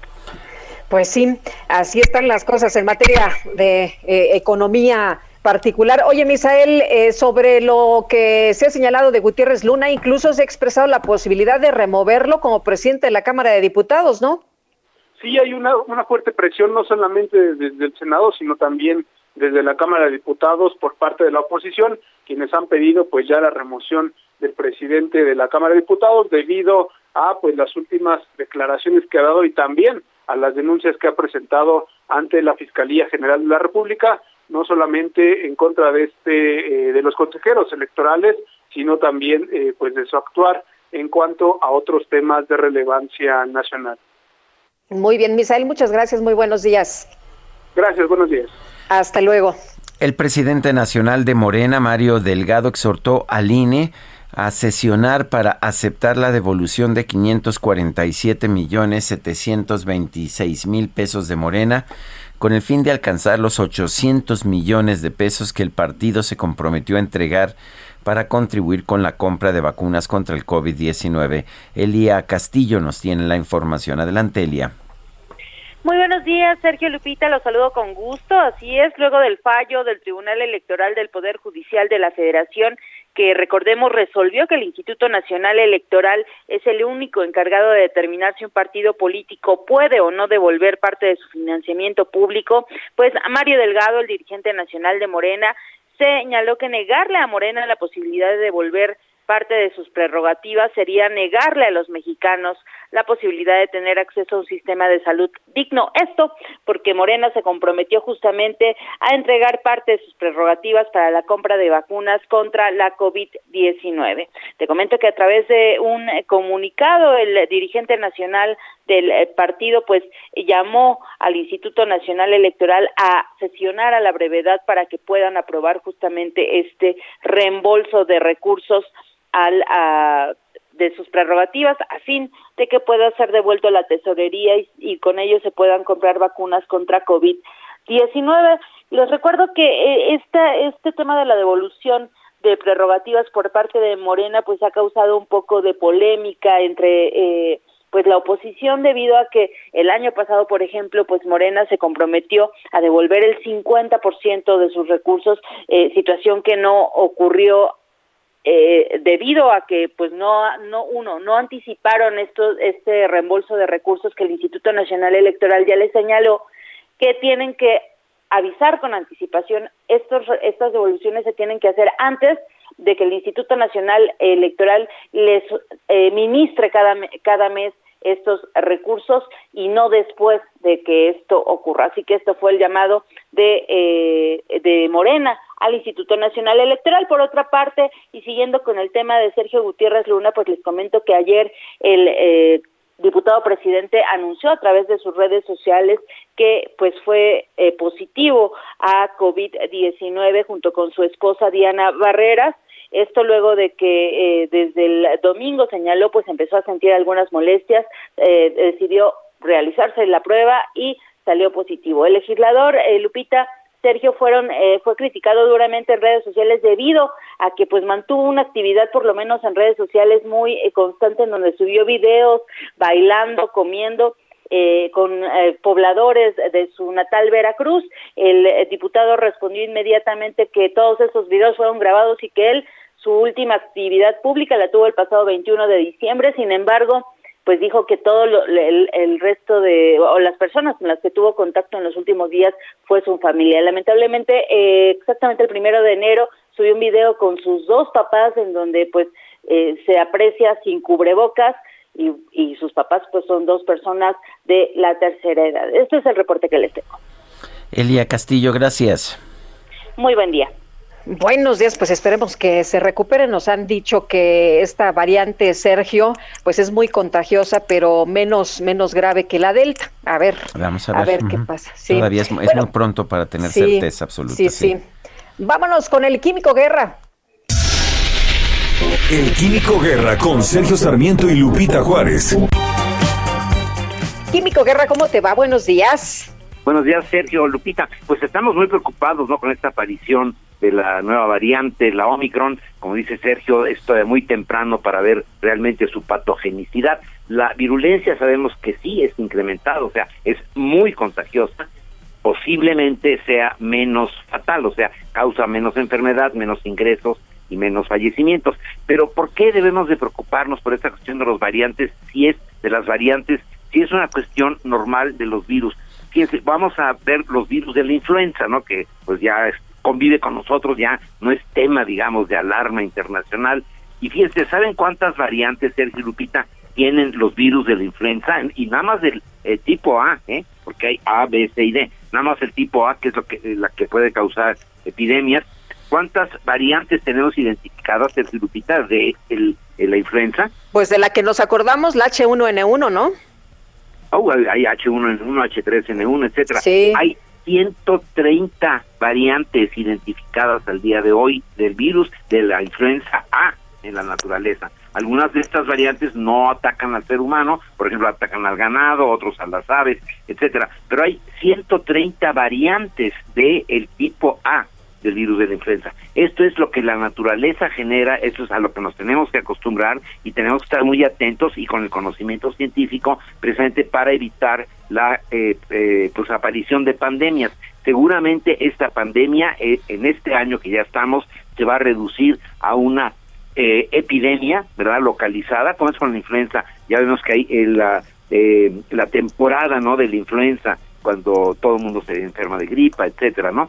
Eso va a pasar también seguramente este año y finalmente va a quedar como una endemia, o sea, localizada en ciertos lugares en donde pues no hay eh, vacunaciones, etcétera, ¿no? Pero no debemos de alarmarnos con la aparición de estos virus. Es una de las variantes de los virus, es una manera de supervivencia del virus. Hay la teoría de que el virus mismo va bajando su patogenicidad para evitar reacciones violentas de los anfitriones, o sea, de nosotros, no los que los recibimos, ellos son nuestros huéspedes, y eh, por lo tanto empieza a haber estas variantes, pero dentro de esto, de este gran universo de los virus, esto entra en un equilibrio, como les digo, nadie se alarma, por ejemplo, ahorita que haya 130 variantes de la eh, tipo A de la de la influenza y ahorita pues, nos eh, alarma mucho el Omicron, que es a final de cuentas la sexta variante que estamos identificando, Sergio Lupita. Muy bien. Químico, muchas gracias. Al contrario, muy buenos días. Bueno, son las 8 de la mañana con 15 minutos. Las remesas internacionales que se reciben en México siguen creciendo, siguen registrando récords cada vez más importantes. Hay quien ve esto como un triunfo. De hecho, el propio presidente de la República con mucha frecuencia se ha referido a las remesas como pues una, uno de los puntales importantes, de los cimientos importantes de la recuperación económica. Hay quien dice que estas remesas son testimonio de un fracaso. Vamos a conversar con el periodista Pablo Iriart, quien en su columna periodística Uso de Razón, pues dice que las remesas son la metáfora del fracaso del gobierno de México. Pablo Iriart, ¿cómo estás? Buenos días. Cuéntanos eh, cómo ves estas remesas. Días, Sergio Lupita, buenos días. Hola, ¿qué tal? Eh, buenos días. Sí, reitero, es eh, lo que se presenta como un triunfo es una metáfora del fracaso. Las remesas históricas a 50 mil millones de dólares son producto de desplazar mexicanos hacia Estados Unidos por la falta de crecimiento y oportunidades económicas en México. El dinero que hay se tira en proyectos eh, insensatos, como destruir un aeropuerto, eh, inyectarle dinero a, a, una empresa, a petróleos mexicanos, de una manera escandalosa y cada vez con mayores pérdidas, por un pudito ideológico o de, de, un capricho personal y nos acercamos a una crisis económica o una, a un estancamiento, un estancamiento con inflación. Entonces, presentar esto como un triunfo realmente es una artimaña del lenguaje, es un enorme fracaso expresado en la expulsión de alrededor de 600 mil mexicanos cada año, lo que no habíamos visto nunca en estas dimensiones. Y nos pone. Eh, Pablo, pero es un, éxito del. Un éxito de comunicación del presidente, ¿no? Parece no importarle mucho eh, que señalen este tipo de, de, cosas. Le caen muy bien al país las remesas, las presumen las mañaneras, les agradece a los paisanos incluso por contribuir con estos recursos. Sí, un éxito de comunicación del presidente basado en la apatía política de la población y en la permisividad absoluta a la mentira. Ahora, lo que sí nos demuestran las remesas es que los mexicanos que no encuentran trabajo en México o a los que se les niega la oportunidad de poner empresas en México cuando están en otro país, en Estados Unidos, sí tienen éxito económico tienen éxito económico, hay, eh, hay incluso una, un gran comportamiento cívico de la gran mayoría de los mexicanos, no somos los violadores, delincuentes eh, que, que nos dijo que éramos Donald Trump, sino al contrario, son personas pujantes. Mira, Sergio, de la enorme mayoría de estos alrededor de 600 mil mexicanos que fueron detenidos o rechazados o apresados en total, que se le denomina encuentros por la migra durante el reciente año fiscal, la inmensa mayoría son adultos solteros, es decir, gente que le sale a ganar la vida porque en su país no hay oportunidades sino violencia y cierres de actividades económicas jóvenes, lo mejor de la patria, digo lo mejor en calidad, en el momento productivo, se viene a Estados Unidos, desde donde te hago este comentario esta mañana.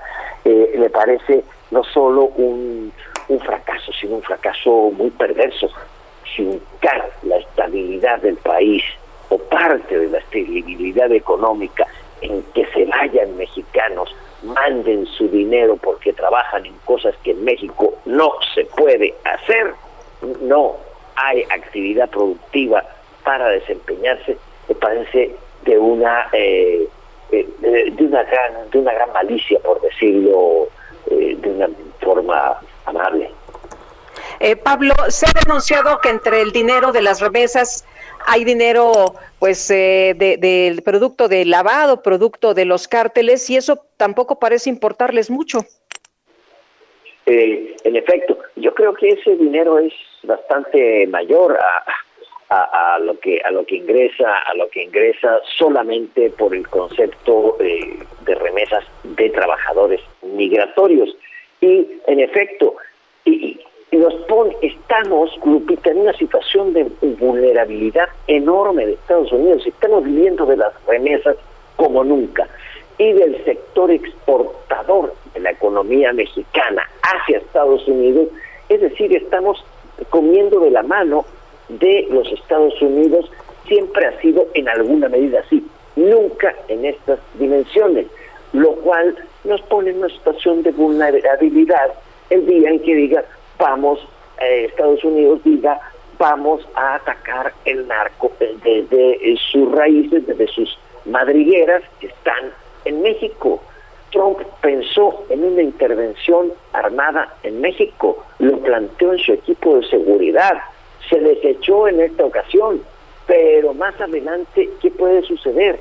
No lo sabemos porque se ha tenido una permisividad, una tolerancia bastante parecida a la complicidad en México con los grupos narcotraficantes.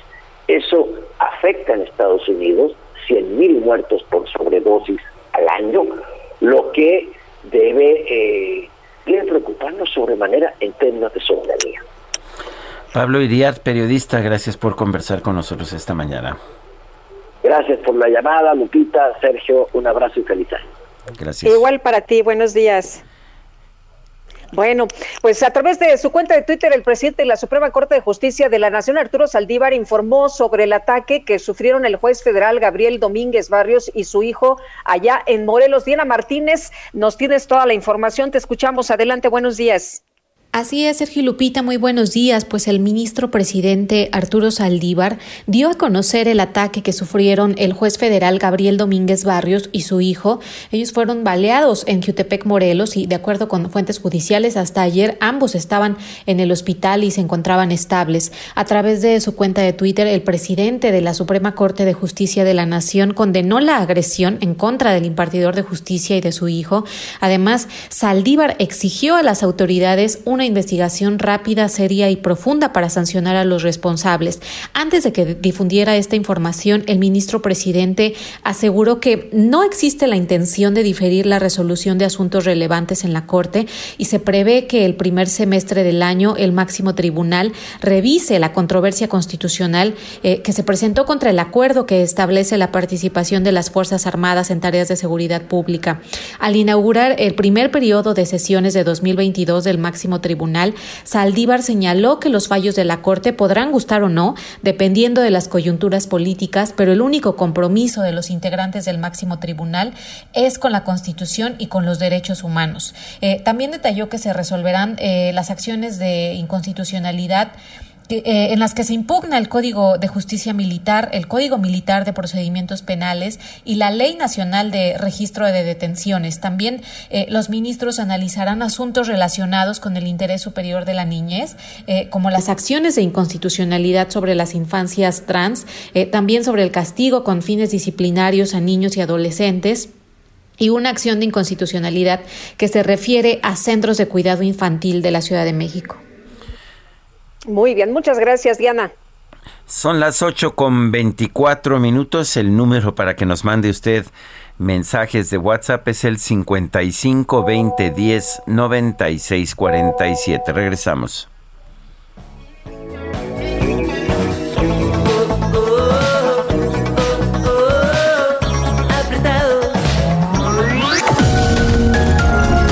Sergio Sarmiento y Lupita Juárez quieren conocer tu opinión, tus comentarios o simplemente envía un saludo para ser más cálida esta mañana. Envía tus mensajes al WhatsApp 5520 109647. Heraldo Radio.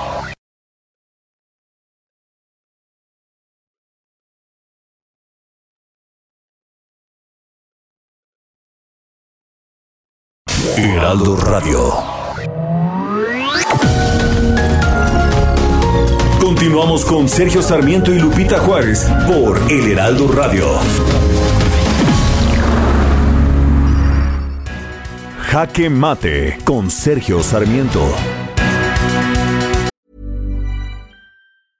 Hey, I'm Ryan Reynolds. At Mint Mobile, we like to do the opposite of what Big Wireless does. They charge you a lot, we charge you a little. So naturally, when they announced they'd be raising their prices due to inflation, we decided to deflate our prices due to not hating you. That's right. We're cutting the price of Mint Unlimited from $30 a month to just $15 a month. Give it a try at mintmobile.com slash switch. $45 upfront for three months plus taxes and fees. Promo for new customers for limited time. Unlimited more than 40 gigabytes per month. Slows. Full terms at mintmobile.com.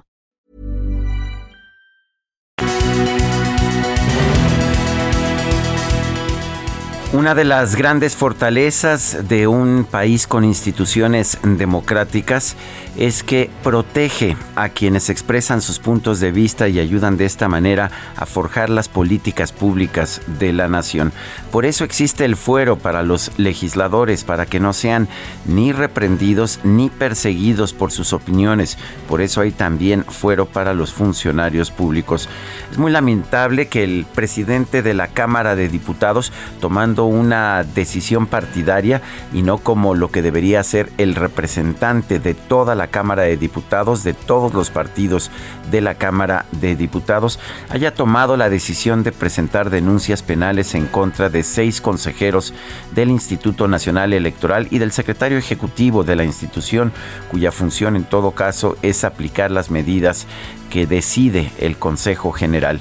Evidentemente la decisión, la decisión del Consejo General del INE de suspender las, ah, las actividades que se estaban realizando para la revocación de mandato del presidente Andrés Manuel López Obrador eh, fueron controvertidas, tanto así que seis consejeros votaron a favor y cinco en contra pero la forma de combatir una decisión de esta naturaleza del Consejo General del INE no es presentar denuncias penales y meter en la cárcel a quienes han votado en contra de lo que dice el gobierno, sino en todo caso utilizar los tribunales para rebatir la decisión. Esto es lo que hizo curiosamente la Cámara de Diputados y logró dos suspensiones que favorecen su posición, por lo que el INE se ha visto obligado a reanudar estas tareas, aunque sepa que no tendrá el dinero para llevarlas a su conclusión.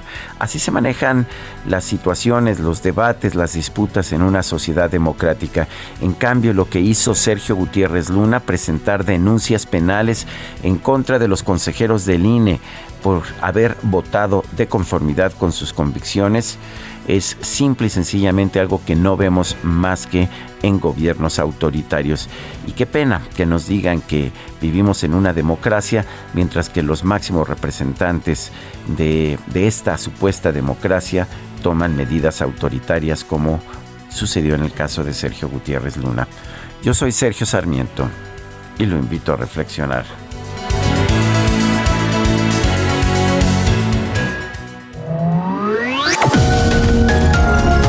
Sergio Sarmiento tu opinión es importante.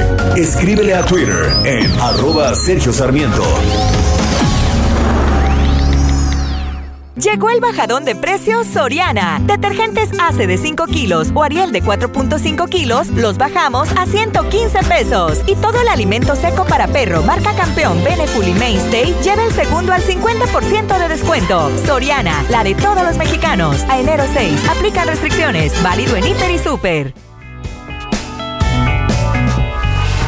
Quiero tentar el abismo y a la muerte escapar.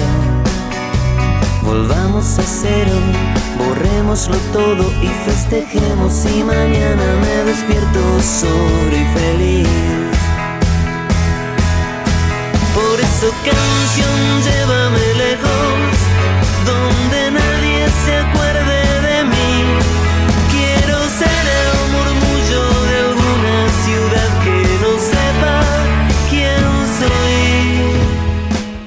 Seguimos escuchando música del grupo argentino Los Babasónicos. Ayer fue cumpleaños de Adrián Dárgelos, el vocalista, compositor y líder de esta agrupación musical. Esto se llama El Colmo. Por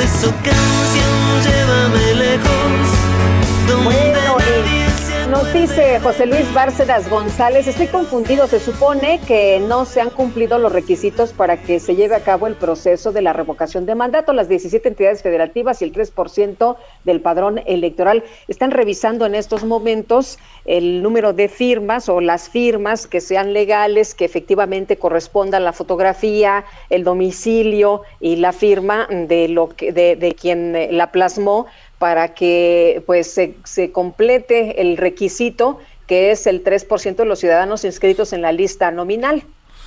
Bueno, y, y bueno, el hecho de que no se hayan cumplido todavía los requisitos no significa que el INE no tenga que hacer trabajos previos, porque pues no puede empezar a hacer los trabajos para realizar una elección de esta naturaleza, una elección que en la que podrían participar millones de mexicanos, equivalente a una elección presidencial, no puede empezar cuando hayan sido avaladas las firmas, no habría tiempo para hacerlo. Dice otra persona, Albiore, Saludos, Sergio y Lupita. Primera vez que les escribo, los escucho desde la otra estación. Ustedes y su equipo son lo máximo. Pues muchas gracias a usted, Albiore. Qué bonito nombre. No sé si sea un nombre de verdad o no, pero está muy bonito, ciertamente. Oye, eh, nos dice una persona del auditorio, la Ley Federal de Revocación de Mandato establece que para que proceda la convocatoria se requiere la firma de 3% de los ciudadanos, lo que ya habíamos mencionado, inscritos en la lista nominal, y que ese porcentaje sea de al menos 17 de las 32 entidades del país. Efectivamente, es lo que se está revisando y tengo entendido que al último eh, corte del instituto se habían validado 863 mil firmas y solo dos de las 17 entidades pero bueno, pues todavía falta, falta camino por recorrer. Estudiantes del Instituto Politécnico Nacional crearon un sistema de alerta y ubicación para mujeres en riesgo de desaparición. Y Gerardo Suárez, a ver, platícanos de qué se trata. Buenos días.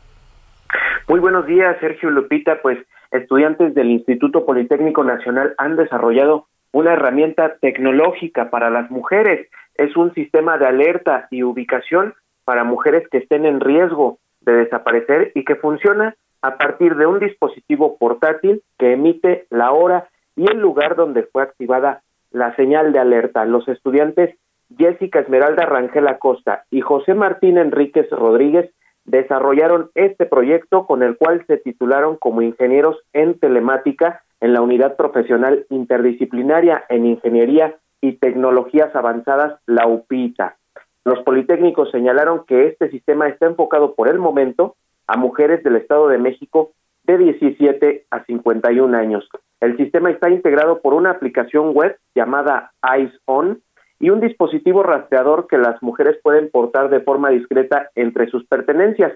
Cuando las usuarias perciban que están en riesgo y no tengan acceso a un teléfono celular, podrán presionar el botón del dispositivo y al usarlo sus contactos de confianza recibirán una alerta de esta activación. El sistema permite además observar en un mapa el desplazamiento de la usuaria durante cinco horas mediante este rastreador y una aplicación web a la que se puede tener acceso desde cualquier dispositivo con conexión a Internet. El Instituto Politécnico Nacional aseguró que esta herramienta es única en su tipo y permite a la usuaria y sus contactos eh, desactivarla en el momento en que ya tengan la, la noticia de que esta usuaria está bien y eh, se puede desactivar desde la aplicación o desde el dispositivo. Finalmente, los, los estudiantes del IPN que han desarrollado esta herramienta tecnológica trabajan para que sea más portátil y más pequeño el dispositivo rastreador. Esta es la información, Sergio Lupita. Pues buena noticia, muchas gracias, muchas gracias Gerardo. Hasta luego, buen día. Hasta luego, pues todas las herramientas, ¿no? Que ayuden a la seguridad de las mujeres y de los hombres, bienvenidas. En Soriana, en estas fiestas, carne molida de res 80-20 a solo 84.90 el kilo. Sí, molida de res 80-20 a 84.90 el kilo. O pollo entero fresco a solo 35.90 el kilo. Soriana, la de todos los mexicanos. A enero 5, aplican restricciones. Válido en Hiper y Super. Desde Palacio Nacional, el secretario de Salud Jorge Alcocer informó que ya se prepara la aplicación de la dosis de refuerzo de la vacuna contra el COVID-19 para las personas de 50 a 59 años. En breve se va a poder extender, no hasta 60 años, sino de 50 a 59 años, o sea, una década más, para poder complementar a esto. Y desde luego, también recordar que las mujeres embarazadas también tienen que cumplir con esto como una recomendación. Aquí a nadie se le, se le fuerza o se le obliga a, tomar a recibir una vacuna. Bueno, por otro lado, el secretario del COSER informó que en el segundo trimestre del año nuestro país podría contar con la vacuna mexicana patria, así como con la vacuna Abdala desarrollada en Cuba.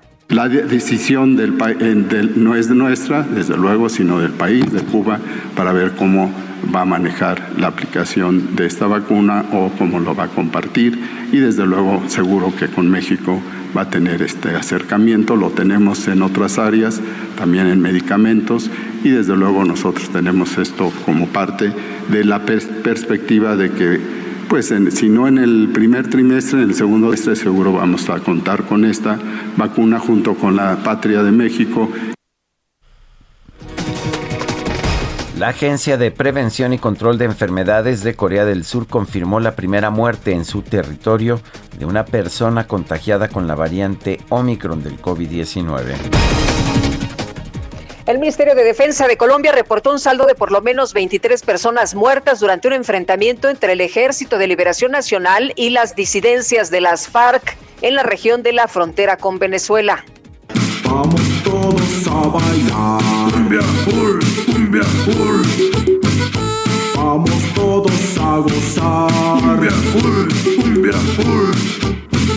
Bueno, pues en redes sociales se dio a conocer el caso de un joven regio montano que tuvo un accidente vial. Su auto quedó volcado sobre el costado del copiloto. El hombre resultó ileso en este accidente, salió por su propia cuenta del auto y bueno, pues él tomó, lo empujó para regresarlo a su posición de arranque. No, no crea usted que el auto volvió a, a arrancar, no, no encendió sin embargo, pues por este despliegue de fuerza, en redes sociales lo bautizaron como el Hulk mexicano. Para que respete.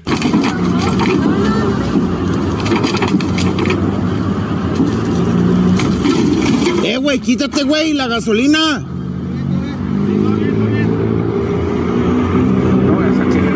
Eh, güey, esa madre no va a arrancar, muévete de ahí, güey. ¿Ya estamos al aire? Avísenme. Oye, es impresionante cómo este chavo mueve el automóvil.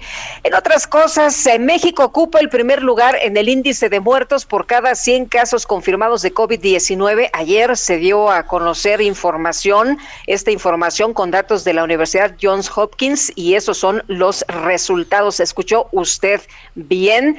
Y vamos a platicar esta mañana con el doctor Andrew Comas, profesor investigador de la Facultad de Medicina y del Centro de Investigación en Ciencias de la Salud de la Universidad Autónoma de San Luis Potosí. Doctor, qué gusto saludarlo esta mañana. Muy buenos días. El, eh, pues el dato que, estamos eh, viendo se debe al mal manejo de la pandemia o tenemos que considerar otros factores, otros factores como los que usted eh, mencionaba en uno de sus tweets, vulnerabilidad en México, la estrategia nacional, la prevalencia de obesidad, sobrepeso, el desmantelamiento del seguro popular. Cuéntenos. Bueno, primero hay que poder comparar dos datos. El primer dato es la tasa de letalidad, que efectivamente México ocupa la tasa de letalidad más alta, es decir, de la cantidad de gente que se detecta cuántos mueren. En gran parte esta tasa de letalidad se explica tan disparada porque tenemos un gran subregistro de casos. Por cada caso hay 30 infecciones y un gran subregistro de defunciones. Aquí tenemos varios cálculos, pero digo, ya sean los cálculos del Instituto Paramétricas a la Salud, de un doctor Sama que sacó un muy buen artículo internacional, o de un artículo que vamos a sacar con el doctor Raúl Rojas. Esto nos indica que por cada defunción hay entre 2.1 y 2.4 defunciones, ¿no? Si nosotros, eh, bueno, y a nivel mundial se calcula que por cada caso hay 10 casos y por cada defunción hay dos defunciones. Si nosotros corregimos todos estos números para no revolver al auditorio, digamos, la tasa de letalidad a nivel mundial anda en 0.6% y en México andaría entre 0.4 y 0.6%. ¿Qué quiere decir? Que se nos mueren más, lo, vaya, lo mismo que a nivel mundial. Lo preocupante de nuestro país es la tasa de, de mortalidad, es decir, cuántas personas se nos mueren por 100.000 habitantes. Y aquí sí estamos muy mal, porque aunque oficialmente ocupamos el lugar número 25 en la lista de John Hopkins, si nosotros utilizamos los datos del INEGI, ya estamos en el lugar número 3. Y si utilizamos ya sea la corrección, cualquiera de las correcciones que ahorita yo les dije, ocupamos el lugar número 2 y entonces ya eh, desgraciadamente eh, nuestro país tiene una tasa de mortalidad cuatro veces la tasa de mortalidad del planeta. Y esto justamente se explica por el mal manejo de la pandemia, más todas las situaciones que ahorita mencionamos. Exactamente, ¿qué estamos haciendo mal? Eh, sé que en un principio menospreciamos esta enfermedad, eh, que se recomendaba no usar mascarillas, eh, pero eso, eso es lo que estamos haciendo mal. Bueno, para empezar, como ahorita lo pusieron en, algunas de las notas, el presidente sigue menospreciando este, la pandemia, ahorita dice que ni siquiera una cuarta ola. Eh, Segundo, no hay detección temprana y aislamiento de casos, lo cual estimula la propagación continua de los casos de COVID. Tercero, hemos tenido una muy mala reconversión hospitalaria. Si es verdad que principio de la pandemia muchos países reconvirtieron hospitales a hospitales COVID y no COVID, pero cuando vieron que eso aumentó la mortalidad, rápidamente hicieron el cambio. México no lo ha hecho así. Tenemos el desmantelamiento del seguro popular con la mala función, o decir, la disfunción por completo del INSABI, la falta de medicamentos, la falta de atención a enfermedades crónicas, la alta prevalencia de enfermedades crónicas, el mal manejo mediático de, la, de la pandemia que ha llevado a que la gente no cree en el virus, que haya sido difícil la vacunación, que no ha sido la estrategia de vacunación más efectiva y sobre todo que se perpetúe la, la transmisión del virus porque el gobierno considera que no es relevante. Doctor, falta de detección y manejo temprano de casos. ¿Qué opina usted de que se esté regresando a los niños de manera presencial a las escuelas? Bueno, eh, el, el, regreso no puede ser un regreso nacional, tiene que ser un regreso evaluado inclusive ciudad por ciudad. Hay ciudades que se podrán encontrar ahorita en condiciones para regresar, hay ciudades y estados que de plano no. Aquí lo importante es que algo que se debió de haber planeado con anticipación es que si las vacaciones terminaron el 2 o 3 de eh, enero, pues hay una amplia movilidad y va a haber un amplio contagio y entonces lo más prudente es, que lo hicieron los 12 estados del país, retrasar 15 días el regreso a clases, pero claro, faltó a la otra parte del mensaje. A ver, se retrasa 15 días el regreso a clases, pero las familias deben de guardar cuarentena, los papás únicamente desplazarse de la casa al trabajo y los niños y las amas de casa quedarse en la casa para que esos 15 días disminuya el contagio y sea seguro el regreso a clases. El regreso a clases en México ha sido seguro en contra de lo que primero nos dijo el gobierno durante un año y medio. Más o menos la tasa de ataque ha sido del 0.2% y casi todos los casos se adquirieron fuera de las escuelas. Pero ahorita regresar al mismo tiempo de vacaciones y de clases no es la mejor idea, por eso muchos estados optaron por retrasar dos semanas. Bueno, pues uh, yo quiero agradecerle, doctor Andreu Comas, profesor investigador de la Facultad de Medicina del Centro de Investigación en Ciencias de la Salud de la Universidad Autónoma de San Luis Potosí, el haber conversado con nosotros esta mañana. Muchas gracias.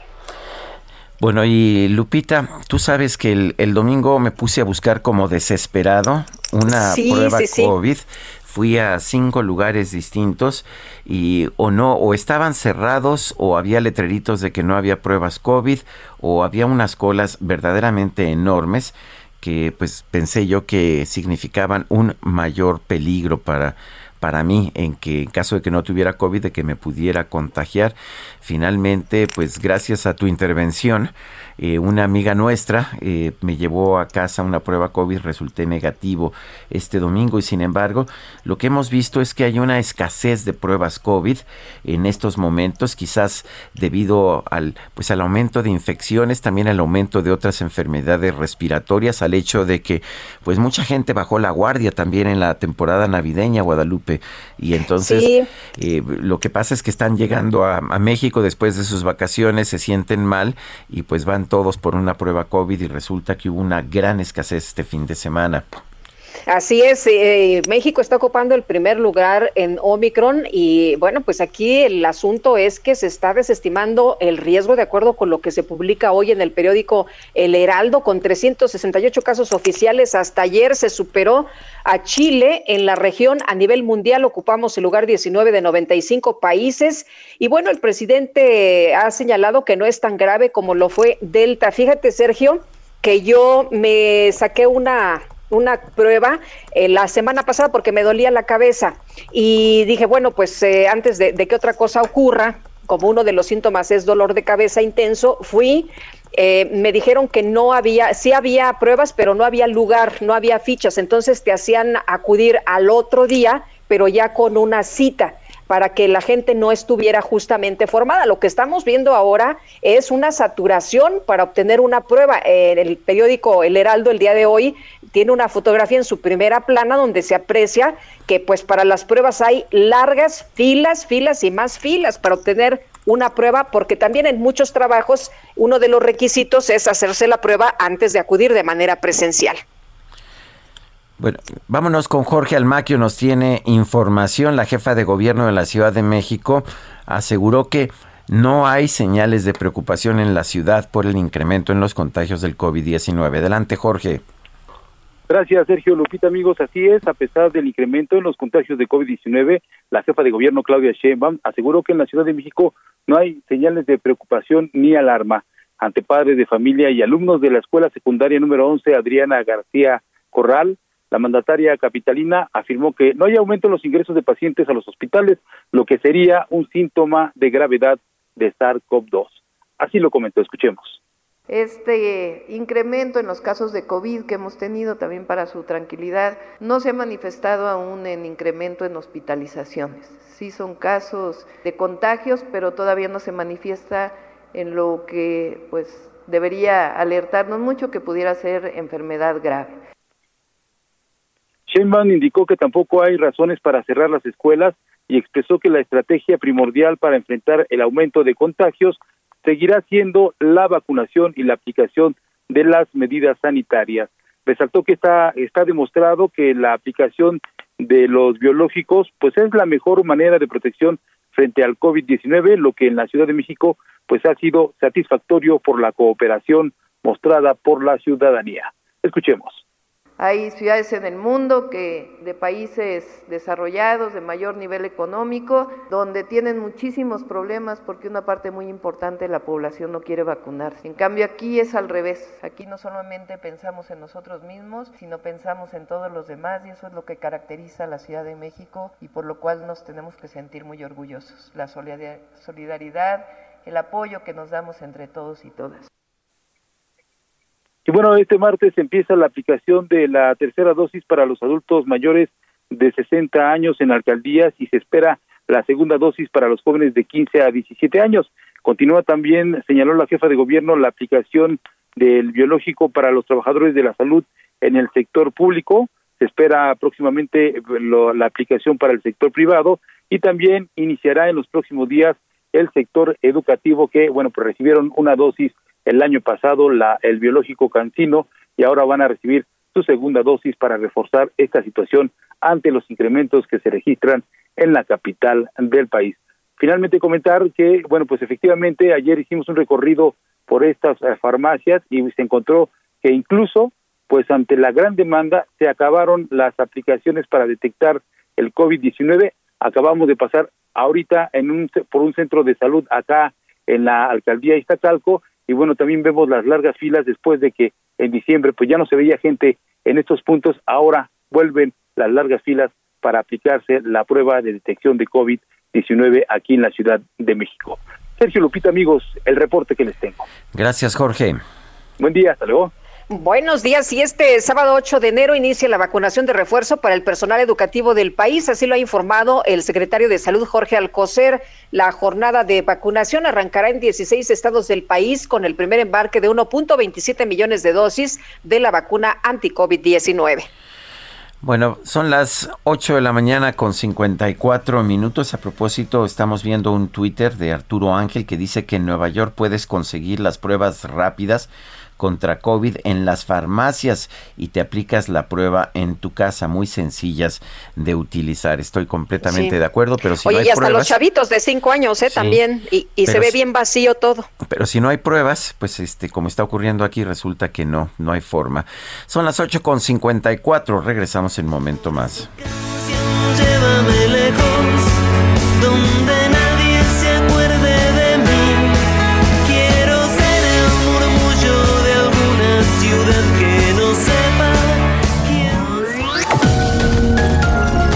Sergio Sarmiento y Lupita Juárez quieren conocer tu opinión, tus comentarios o simplemente envía un saludo para ser más cálida esta mañana. Envía tus mensajes al WhatsApp 5520 109647. Heraldo Radio 98.5 FM, una estación de Heraldo Media Group, transmitiendo desde Avenida Insurgente Sur 1271, Torre Carrachi, con 100.000 watts de potencia radiada.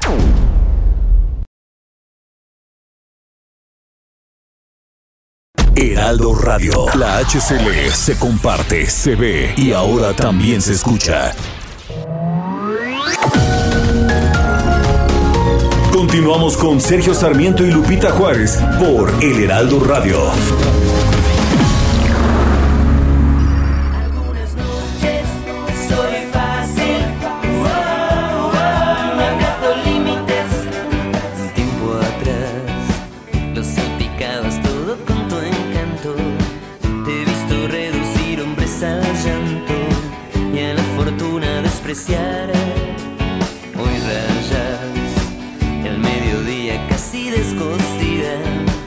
Sos un flamenco con el ala herida, con la intemperie te arropas. Como yegua derramada su esplendor, Seguimos escuchando música del grupo argentino Babasónicos. Esto se llama Yegua. fantasía se fundía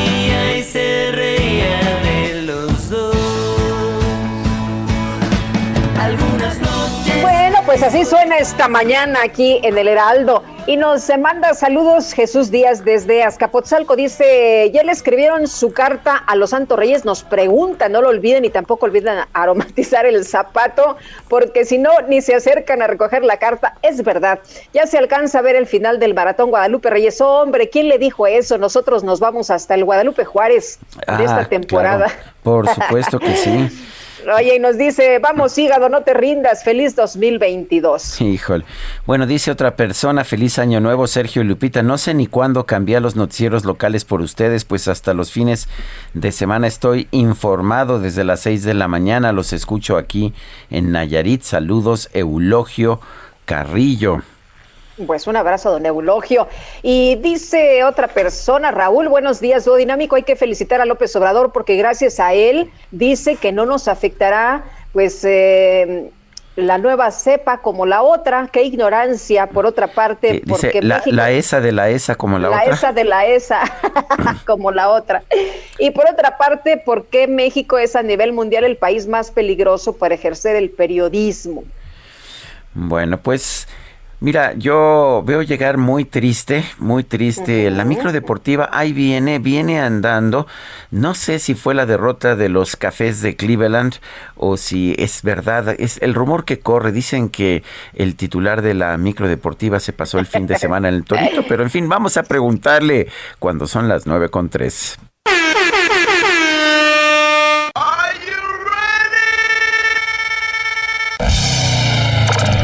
Micro deportiva. Apúntele bien.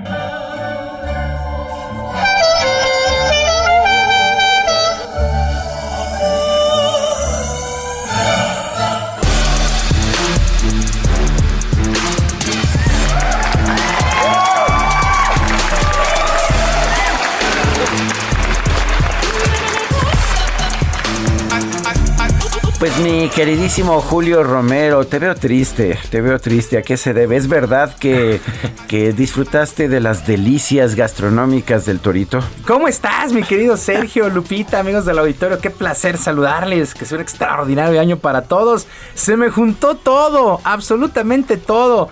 Este fue una semana ahí en el Torito. Bueno, la verdad es que la cena bastante bien, pero me dio el reflujo. Ayer perdieron los Browns, en fin, todo, todo se me está juntando en este inicio de, de año. Y sí estoy triste, la verdad. Exactamente por eso, exactamente por eso uno de repente pues le pega al frasco. Pero bueno, oigan, último lunes por la noche de la temporada en el fútbol americano de la NFL y efectivamente los acereros de Pittsburgh han derrotado 26 a 14 a los Browns de Cleveland y Pittsburgh mantiene, mantiene sus esperanzas de meterse a la postemporada. ¿Cómo va a suceder esta situación? ¿Cómo puede meterse Pittsburgh a playoff? Bueno, tiene que ganar la próxima semana sobre los Cuervos de Baltimore y tiene que combinarse con una derrota de los Potros de Indianápolis para acceder a los playoffs. Por cierto, también fue el último juego del mariscal de campo de los acereros de Pittsburgh, Ben Roethlisberger, en su casa, en el Heinz Field, que lo pues acobijó, lo cobijó por 18 años, 18 años de este mariscal de campo, Ben Roethlisberger, con los acereros de Pittsburgh. No, no regresará más a Heinz Field. Por cierto, el día de ayer lanzó 123 yardas, un pase de anotación, lo interceptaron en una ocasión. La estrella el día de ayer fue Chris Roswell, conectó cuatro goles de campo para este equipo de Pittsburgh. Por su parte, Baker Mayfield, bastante inconsistente, 185 yardas, dos pases de anotación, pero lo interceptaron en par de ocasiones. Así es que, pues ya el último lunes por la noche de la temporada y pues la próxima semana comienzan a definirse muchísimas cosas estos eh, acereros. Pues todavía mueven una patita mueven un clip ahí los acereros a ver qué es lo que sucede. Tendrán el compromiso bastante complicado contra los cuervos de Baltimore. Bueno en otras cosas la fecha 1 del torneo de clausura del fútbol mexicano podría sufrir alteraciones ya que el duelo entre los Tigres de la U de Nuevo León y el Santos Laguna puede posponerse debido a los contagios de COVID-19 que presenta el cuadro regiomontano. El zaguero Carlos Salcedo anunció que dio positivo y se sumó a otros elementos como Carlos González y Jesús Angulo. El duelo originalmente está programado para este sábado, pero el reglamento indica que si un equipo tiene 7 contagios puede mover el día dentro de la jornada, puede mover este duelo dentro de la jornada, pero si llega a 10 lo puede mover de fecha, situación que podría existir. Por cierto, la Liga MX invitó ya a los equipos a acelerar las pruebas PCR para tener un mayor control previo al inicio de la campaña este jueves. Al momento, estos exámenes se realizan cada 10 días, pero se espera que ahora sean cada 7 para tener tiempo suficiente para aislar a los posibles casos positivos y evitar mayores contagios. Continúa siendo un verdadero problema, pues no nada más en nuestro país, sino en el mundo este esta nueva cepa del coronavirus. Bueno, y en sus redes sociales Cruz Azul presentó la firma de su nuevo refuerzo, el caso del joven Eric Lira, que fue captado con su contrato sobre un escritorio. El hecho levantó varios comentarios positivos por los seguidores de los cementeros, quienes esperan que aporte su velocidad en la cancha. Por su parte, los Pumas agradecieron al jugador por su entrega en su paso por el conjunto universitario, lo que también levantó la molestia de los seguidores auriazules al considerar que la venta no debía realizarse al presentar un plantel muy reducido. Pues así las cosas con Cruz Azul y con Pumas. Pues Eric Lira, este joven, 21 años, pues una buena contratación para la máquina, de lo más destacado que tuvo Pumas la campaña anterior. Y el día de hoy, hoy por la noche también se ponen en marcha las semifinales de la Liga Mexicana del Pacífico de Béisbol con los sultanes de Monterrey enfrentando a los charros de Jalisco y los algodoneros de Guasave recibiendo a los tomateros de Culiacán. Los compromisos serán a ganar 4 de posibles 7 juegos. De nueva cuenta, los tomateros están en una semifinal después de eliminar a los mayos de Navajoa y parten como favoritos para llegar a la final. Pero el jardinero de tomateros Sebastián Elizalde no se confía de estos algodoneros que a su vez dejaron fuera a los yaquis de Ciudad Obregón.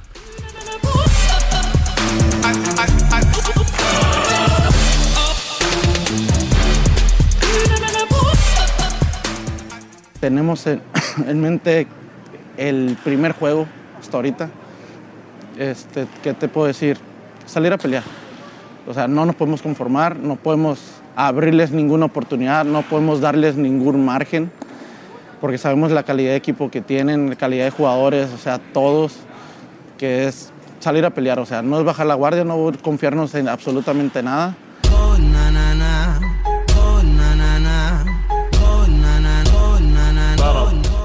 Bueno, charros, charros de Jalisco, sultanes de Monterrey, tomateros de Culiacán contra algodoneros de Guasave. Por cierto, los sultanes eh, y la ciudad de Monterrey es la única que tiene béisbol todo el año. Sultanes también pertenece a la Liga Mexicana de Béisbol y ahora pues está participando por segunda campaña consecutiva en la Mexicana del Pacífico. Repito, a ganar cuatro posibles siete duelos.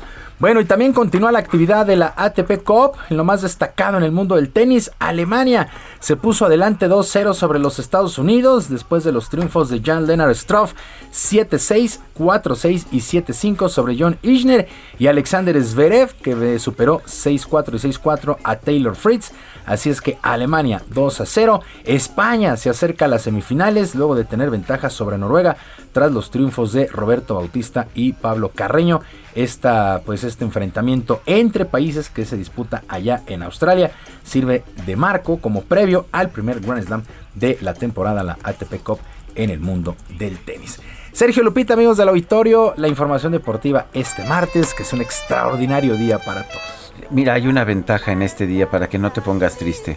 Mira, los cafés de Cleveland y los osos de Chicago Ah. se pueden retirar eh, temprano esta temporada A e irse de vacaciones. Sí, bueno, les falta todavía una semana. Una pero semana bueno, más. pues ya ni hablar así las cosas. Eh, estos cafés, ay, bueno, ya mejor. ¿Qué te puedo decir? Ya, ya mejor cierro la boca porque me vuelvo a enojar. Pero bueno, Bueno. no importa. Así es esto del deporte. Y pues como dicen por ahí, pues hay que aguantar, va. Así es esto. Gracias, mi queridísimo Buen día para Julio todos. Romero. Buen día.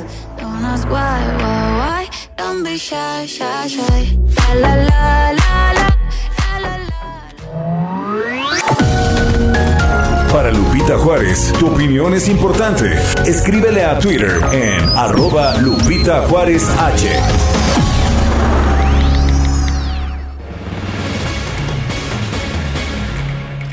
Oye, me gusta mucho la micro deportiva, tiene buena información y además, ¿qué tal la música, eh? Esa es de primera, de primera. lujo, de lujo. Y vámonos ahora con Antonio Bautista, Bautista, coeditor de la sección Estados en el Heraldo de México. Toño, ¿cómo estás? Muy buenos días, feliz año. ¿De qué nos platicas para empezar? Sergio Lupita, buenos días, feliz año. Bueno, pues empezamos eh, 2022 con un reporte sobre la población con discapacidad. Es uno de las es uno de los grupos poblacionales más vulnerables y rezagados en términos sociales y económicos y esto pues los expone a violaciones de derechos humanos como la discriminación. En los dos años de la pandemia la presentación de quejas o reclamaciones ante el Consejo Nacional para Prevenir la Discriminación disminuyeron 20% al pasar de 56 presentadas en 2019 a 45 al corte de octubre de 2021, lo anterior de acuerdo con un reporte del CONAPREC.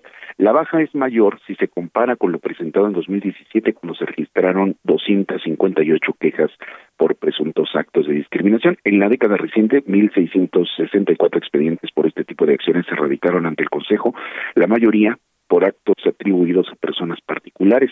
Cada expediente puede tener uno, dos o más actos de discriminación. Los ámbitos donde más se presentaron fue el educativo, eh, seguido del laboral, y en la prestación de servicios públicos. El trato digno, la, accesibilidad y la igualdad de oportunidades son los derechos más vulnerados en este grupo social al que pertenecen casi 21 millones de personas, lo que representa 16% de la población del país. Esta cifra sale de eh, la suma de los 6 millones de habitantes identificados como personas con discapacidad, más los 14 millones que dijeron tener alguna limitación para realizar actividades en la vida diaria como caminar, ver, oír, el autocuidado, hablar o comunicarse, recordar o concentrarse, y también de las más de 700 mil personas con algún problema o condición mental, de acuerdo con el Censo de Población 2020. De este grupo social, eh, es más numerosa la cantidad de mujeres con 53% que la de hombres con 47%. Un dato relevante del censo de 2020 es que la población con discapacidad visual superó a las personas que manifestaron tener una discapacidad motriz. Eh, datos del INEGI señalan que 51% de la población con discapacidad reside en ocho entidades del país, Guanajuato, Guerrero, Michoacán, Puebla, Veracruz, Ciudad de México, Estado de México y Jalisco. Y son precisamente en estas tres últimas entidades en las que se concentró la mayor cantidad de quejas desde 2012 al corte de 2021. La Ciudad de México tiene 870 expedientes, el Estado de México 187 y Jalisco 62. Las entidades que menos eh, expedientes eh, tienen son Colima, con dos, Durango con cuatro e Hidalgo con cinco. Eh, los tipos de discapacidad más frecuentes en las quejas presentadas ante el CONAPRED son la motriz con 522 y la mental con 177. No hay que olvidar que a pesar de que las quejas marcan un distenso, la discriminación contra este grupo poblacional tiene una alta prevalencia. Datos de la encuesta nacional sobre discriminación de 2017 revelaban que 25 de cada 100 personas con discapacidad en el país, mayores de 12 años, fueron víctimas de algún acto discriminatorio y la pandemia dejó al descubierto las barreras que son persistentes y las desigualdades que enfrentan pues más de mil millones de personas, no solo en México, sino en el mundo. Así el panorama, Sergio Lupita. Muy bien. Toño, muchas gracias. Buenos días. Muy buenos días. Son las nueve con catorce, pues resulta que el sistema anticorrupción de la Ciudad de México podría desaparecer por falta de recursos. Al parecer, combatir la corrupción no es prioridad. Cintia Stettin nos tiene la información. Adelante, Cintia. ¿Qué tal? Muy buenos días, Sergio Lupita. Buenos días al auditorio. Pues ante la falta de recursos, el sistema anticorrupción de la Ciudad de México podría desaparecer, lo que significaría que se pondría en riesgo la posibilidad de detectar y combatir actos de corrupción en dependencias locales, el Congreso Capitalino y el Poder Judicial local.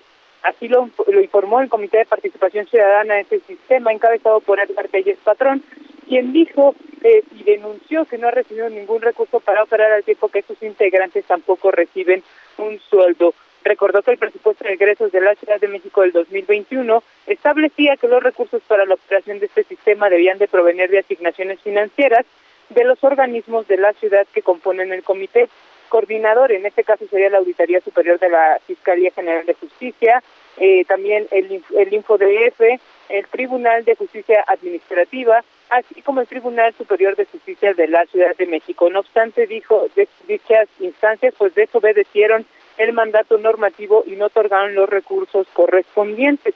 Incluso dice que lo peor es que en este 2022 la fórmula se repite, por tanto, eh, lanzaron un llamado a la jefa de gobierno para que atienda esta, esta eh, solicitud de presupuesto y es que dijo al solicitárselo al Congreso Capitalino, pues fueron omisos ante su petición.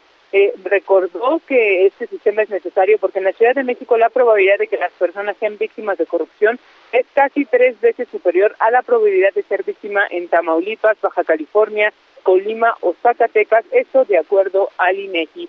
En otro tema, pues comentarte que legisladores del Congreso de la Ciudad de México exigieron a la Fiscalía General de Justicia de la Ciudad de México detener a la banda de, eh, pues digamos, a la banda delictiva que está hackeando sus WhatsApp, principalmente en las últimas semanas, y es que dijeron, eh, ponen en riesgo su integridad y la de sus familias. Por ello, eh, le dijeron a la fiscal Ernestina Godoy que aplique la ley y es que hay que recordarle al auditorio que este estos delitos, digamos, informáticos pueden alcanzar hasta cinco años de prisión. Es la información que tenemos, Sergio. Estetín, muchísimas gracias. Seguimos pendientes. Muy buenos días. Y vámonos ahora con Israel Lorenzana, que está en Insurgentes y Chihuahua. ¿Qué pasa, Israel? Cuéntanos, buenos días. Muchísimas gracias. Efectivamente, estamos ubicados en estos momentos aquí en la colonia Roma Norte, como lo señalas, Insurgentes y Chihuahua, en donde se ubica una cadena de farmacias, este, Lupita, y fíjate que han incrementado la demanda de pruebas para detección de coronavirus. De hecho, en todas estas farmacias y en los kioscos COVID ubicados en las diferentes alcaldías en la Ciudad de México, pues eh, las filas ya se dan a notar desde 30, 50 hasta 100 personas en espera de poderse hacer una prueba de COVID-19 que en estas farmacias oscilan entre los 350 y 400 pesos y por supuesto en los, eh, en los eh, kioscos COVID son totalmente gratuitas, empiezan a partir de las 8 de la mañana prácticamente hasta que se terminan, así que bueno, pues para nuestros amigos que pretenden hacerse una prueba, esas pueden ser algunas alternativas, ya te decía, por supuesto los kioscos COVID instalados por parte del gobierno capitalino. En materia vehicular, a través de insurgentes, la circulación totalmente aceptable para quien viene de la zona de Álvaro Obregón y con dirección hacia la glorieta de los insurgentes. Hay que tener precaución en los cruces marcados con semáforo. Y bueno, pues Sergio Lupita es la información que yo les tengo. Israel, entonces desde tempranito ya se ve la gente que quiere hacerse la prueba, ya están ahí listos, eh, formados. Sí, Lupita, de hecho, bueno, pues vienen protegidos, por supuesto, con careta y cubrebocas, algunas de ellas, otras nada más cubrebocas, pero prácticamente desde las 7 de la mañana están haciendo fila fuera de las farmacias en busca de una prueba porque nos hemos encontrado con algunos casos donde la gente las ha estado buscando porque después del mediodía ya comienzan a escasear, Lupita. Muy bien, pues muchas gracias Israel por este reporte. Buenos días. Hasta luego, muy buen día. Bueno, y qué importante que tengamos esta escasez. Primero ya fue la escasez de medicamentos, particularmente oncológicos infantiles, ahora la escasez de pruebas de COVID. ¿Por qué es importante? Porque la única manera de impedir la difusión de esta enfermedad es poder detectar los contagios y aislarlos pero si no hay pruebas, ¿cómo detectas los contagios? No se puede. En fin, muy preocupante la situación. Son las 9 de la mañana, 9 de la mañana con 19 minutos. Tenemos en la línea telefónica a Marta Bárcena, embajadora de carrera, columnista del Heraldo de México. Y cuéntanos en este principio de año, ¿tú cómo ves el vaso medio lleno o medio vacío? Yo soy optimista, querido Sergio, querida Lupita y el auditorio. Y Buenos días. lleno. Buenos días. Digamos que de una escala del 1 al 10, cuando quizás deberíamos de estar en el 8, estamos alrededor del 3 o 4. ¿Por qué? Porque sin duda alguna la pandemia del COVID-19 pues afectó muchos de los planes, programas y perspectivas del gobierno del presidente López Obrador, como afectó tantos otros planes en otros países. Pero eh, fíjate, Sergio Lupita, que en este año desde que regresé a México, pues he tenido la oportunidad de viajar por muchas partes del país y hablar con mucha gente y quise reflexionar en este principio de año sobre las percepciones que he detectado en esas personas. Eh, lo que más quizás me llama la atención es que no vi un entusiasmo respecto, o no sentí un entusiasmo respecto al futuro. Mucha gente, inclusive jóvenes que tienen trabajos relativamente bien pagados, que uno va por Guadalajara, San Luis Potosí, la Ciudad de México, eh, Cancún, todo, hay anuncios de puestos vacantes en muchos lados lo que quiere decir que hay empleos disponibles y sin embargo como que las personas tiene, tenemos ahorita la actitud de que estamos apenas sobreviviendo. Quizás por los efectos de la pandemia, pero no veo esa alegría y ese entusiasmo para el futuro. Y, y bueno, pues yo le preguntaba a las personas cómo ven los programas, cómo ven los proyectos del gobierno y, lo que reflejo en, mi artículo es que la gran mayoría están, por ejemplo, a favor y contentos con la pensión universal para los adultos mayores.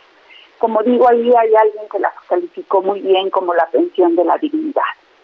Pero luego se empiezan a contar pues historias de sembrando vida, en algunos lados ha ido muy bien, en otros al contrario ha habido deforestación para sembrar ahora los árboles frutales, y, parece ser que en lo que hay crítica es sobre la implementación, al igual que lo de los jóvenes construyendo el futuro, porque dicen, bueno, y después de la beca, ¿hacia dónde van a ir? Y luego sobre los proyectos también recogí diferentes opiniones que muchas veces tienen que ver con la ubicación del país, en, de las regiones del país. Pues en el centro y en el norte quizás algunos de los proyectos el tren Maya, la refinería de Dos Bocas, eh, el transísmico, les parecen muy lejanos y les parecen que a lo mejor no se está poniendo suficiente atención a las necesidades de infraestructura en el centro y en el norte, ¿no? Me tocó ver, por ejemplo, un, eh, un, un, accidente en la carretera 57, que es la carretera que comunica México con Laredo, y más de 14 kilómetros parados, ¿no? Y, así no se puede, sea, no se puede aprovechar las oportunidades del TEMEC. Eh, entonces hay esa sensación un poco de frustración, de hacia dónde vamos, de si el gobierno no debería de estar actuando mucho más en consumo con la iniciativa privada. Eh, entonces te queda la sensación de que ahí vamos, vamos jalando a pesar de la pandemia, vamos adelante, pero estamos perdiendo oportunidades.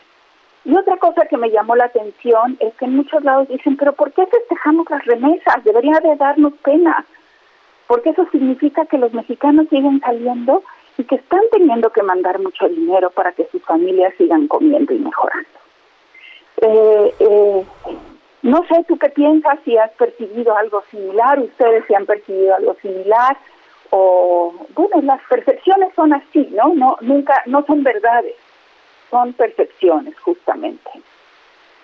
Pues eh, son, son percepciones, pero nos dan una idea de lo que está sucediendo, del ánimo de este país, este, esta temperatura del país a la que tú le has estado tomando pues el ritmo, le has estado tomando la medida eh, en estos viajes. Y como siempre, Marta, gracias por conversar con nosotros. Gracias y un feliz año para ti, para Lupita, para todo el equipo y sobre todo para todo el auditorio de El Heraldo Radio, de Sergio Lupita en El Heraldo. Gracias. Gracias, gracias Marta, muy buenos días. Son las 9 con 24 minutos, regresamos. El mediodía casi descostida, sos un flamenco con el ala herida, con la intemperie te arropas,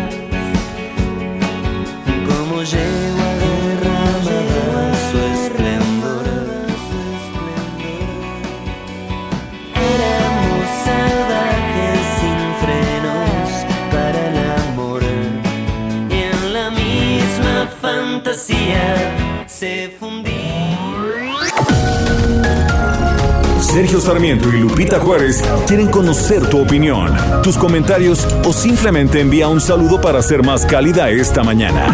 Envía tus mensajes al WhatsApp 5520 109647. Heraldo Radio, la HCL se comparte, se ve y ahora también se escucha.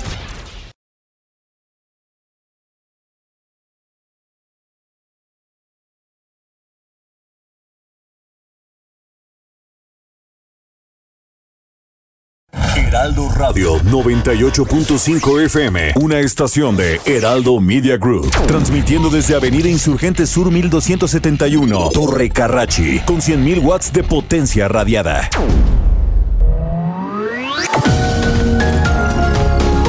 Continuamos con Sergio Sarmiento y Lupita Juárez por El Heraldo Radio. En Soriana, rosca de Reyes tradicional grande a 199 pesos. Litro de leche Alpura o Santa Clara, entera, semi, lacto deslactosada a 14.90 con 50 puntos. Y chocolates de mesa lleva el segundo al 50% de descuento. Soriana, la de todos los mexicanos. A enero 6 aplica restricciones, válido en Hiper y Super. Cada dolor tiene un nombre y yo quiero conocer el tuyo. Sé que al final de los tiempos me vas a doler. Nunca tuvimos testigos, no tenemos ni una foto juntos. Es que el lente no registra gente como yo. ¿Qué me importa ser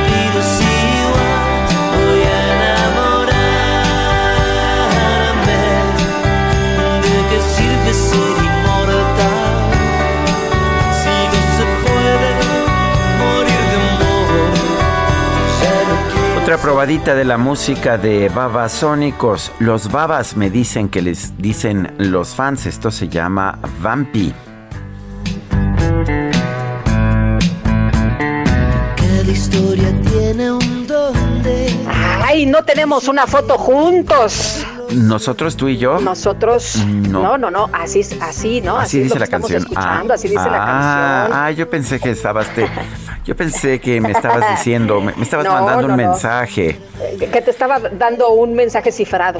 Pues, pues, cómo podríamos, cómo podríamos tener una foto juntos si no nos hemos visto hombre. desde diciembre. Desde el año pasado. Desde el año pasado no nos vemos ni transmitimos juntos.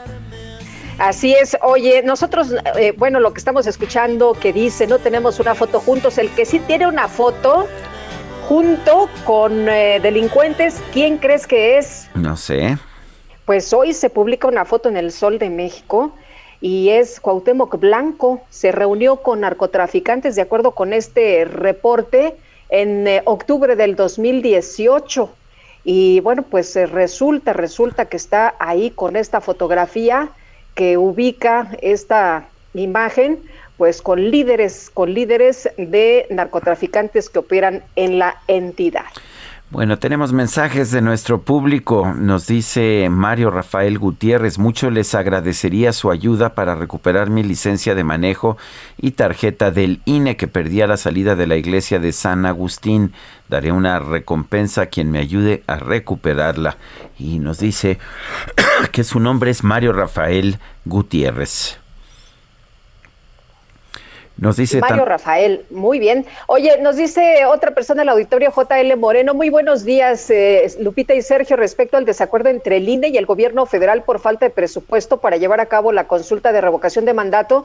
Sugiero que los apoyos que les dan a servidores de la nación, chalecos guindas y a los chalecos verdes conocidos como Ponte la Pila, estos recursos sean canalizados para dar cumplimiento a la inútil consulta. Su amigo JL Moreno.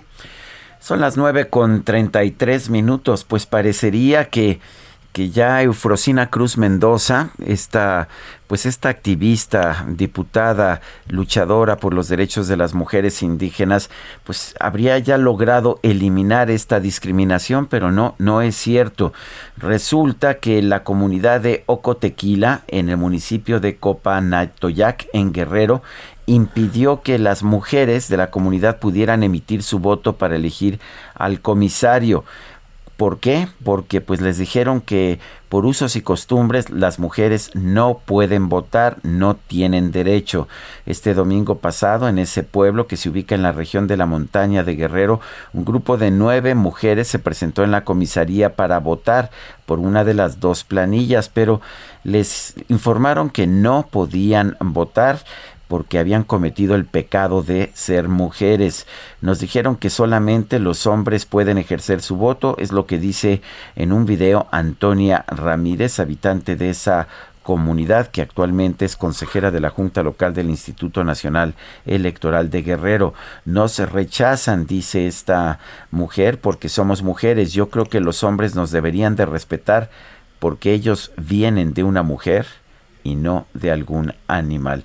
Pues mira, sabemos que esto era muy común en las comunidades indígenas, pero la lucha de mujeres muy valientes como Eufrosina Cruz Mendoza logró que se modificara la constitución de Oaxaca, después la constitución federal y supuestamente esto está prohibido, no se pueden negar los derechos a las mujeres con el argumento de los usos y costumbres, pues pero parece Guadalupe que que no han sido, que hay gente que vive en, otro mundo y que no se ha enterado pero, pero la ley debe estar por encima de los usos y costumbres, así que se tiene que, eh, pues, eh, Sergio, respetar la ley y estas mujeres pueden participar, por supuesto. Oye, ante otro año de pandemia, ¿cuál es el balance del 2021 para los centros de entretenimiento? Han estado cerrados, han tenido muchísimas dificultades, pero vamos a platicar con Ismael eh, Rivera, él es presidente de la Asociación Nacional de la Industria de Discotecas, Bares y Centros de Espectáculos. Ismael, qué gusto saludarte esta mañana. Muy buenos días. Cuéntanos, pues, cuál es el balance, el balance de 2021 y cómo pinta este año, sobre todo por la presencia de Omicron. Buenos días. Buenos días, Lupita. Buenos días, Sergio. Feliz año. Un saludo a todo el auditorio. Pues sí, este, efectivamente, pues tenemos ahorita una reactivación económica. Afortunadamente, pues este fin de año para, para el tema económico, sobre todo en los lugares de playa, pues fue muy redituable el, poder abrir. Sin embargo, eso no quiere decir que, bueno, pues ya estamos generando utilidades, traemos una resaca atrás económica muy fuerte de adeudos entre arrendamientos, eh, eh, electricidad y una serie de pasivos salarios y demás, que esto este fin de año bueno, sí ayuda eh, para poder pagar algunos pasivos de las empresas. Y sin embargo, bueno, pues no quiere decir que ya estamos del otro lado, como bien dicen, ahorita estamos a la expectativa de lo que va a suceder y lo que está sucediendo en los contagios eh, con esta variante de Omicron en los, en, los en las ciudades. Y bueno pues la Ciudad de México no va a ser la excepción.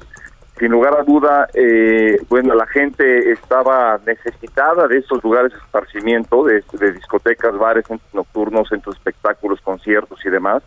Pero pues estamos viendo que de nuevo a cuenta que puede venir una esta nueva ola de contagios que puede volver a afectar la economía y sería desastroso el, el volver a cerrar. Sin embargo, también detectamos, Lupita y Sergio, que, que bueno, muchos lugares y muchos clientes que, que asistieron a lugares no, no cuidaron en lo más mínimo eh, las medidas de, de sanidad y bueno, pues esto va a incrementar potencialmente los contagios. Eh, Ismael, esto, esto me preocupa. Eh, ¿Los propios establecimientos están aplicando medidas de seguridad y cuáles son estas medidas de higiene?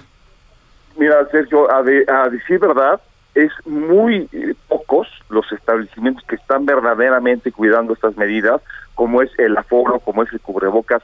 Una vez adentro de los establecimientos se han roto todos los protocolos de sanidad, se han roto todo absolutamente la sana distancia. Eh, la gente, bueno, pues eh, eh, hemos, hemos visto que científicamente han, manifestado que si la gente habla fuerte o si, la gente canta o si la gente grita, pues salen potencialmente de la boca estos virus y, y estas bacterias y entonces son los contagios y en ningún establecimiento que estuvimos monitoreando se ha cuidado la sana distancia ni se cuidó esos protocolos. Simplemente la gente llegaba eh, con cubrebocas en la entrada, se lo quitaban ya adentro del establecimiento y estando adentro, bueno, pues se rompieron todos los protocolos y esto pues es una alerta eh, sobre todo para la responsabilidad por un lado de los empresarios, la responsabilidad por la parte verificadora de, las de las autoridades que pues no verificaron y la responsabilidad también de los ciudadanos que a sabiendo de que tenemos un- un- una, una nueva eh, variante Omicron que es muy contagiosa, pues a la gente no le importó. La gente vivió el momento y bueno, pues esperemos que las consecuencias no sean graves, ¿no? Eh, Ismael, ¿cómo van a operar para este 2022? Pues tenemos una expectativa compleja. Eh, por un lado, el tema financiero, que es un tema de, los, de la mayoría de las empresas. Te puedo decir que el 95% de las empresas están ade- adeudadas con grandes pasivos y con grandes deudas. Tenemos temas laborales, tenemos temas que los establecimientos, por ejemplo, en playas quieren abrir solamente en temporadas algu- algunos establecimientos y, y bueno, la carga eh, eh, laboral y la carga este, salarial es fuerte, ¿no? Porque lugares que nada más abren, por ejemplo, dos o tres fi- fines de semana eh, o, o en temporada, pues tienen que estar pagando cargas eh, tributarias, eh, por un lado fiscales y por otro lado laborales, eh, que quiere decir contratar a los, a los trabajadores por 30 días y pagarles por 30 días, aunque trabajen 12 días al mes. Ahí tenemos un tema con el, con el tema laboral. Entonces, por otro lado, con los adeudos que tenemos y, lo- y, y la- muchas empresas están buscando financiamiento, pero tenemos una incertidumbre de que si las empresas logran créditos para pagar sus pasivos y se vuelve a cerrar, esto va a generar la quiebra absoluta de los establecimientos. Es un, es un reto difícil. Eh, si la pandemia no llega a una, cuarta ola, pues podríamos am- empezar a hablar de la estabilización económica de los establecimientos que puedan empezar a trabajar de forma rutinaria y poder percibir los ingresos y estos ingresos le van a ayudar a pagar sus pasivos.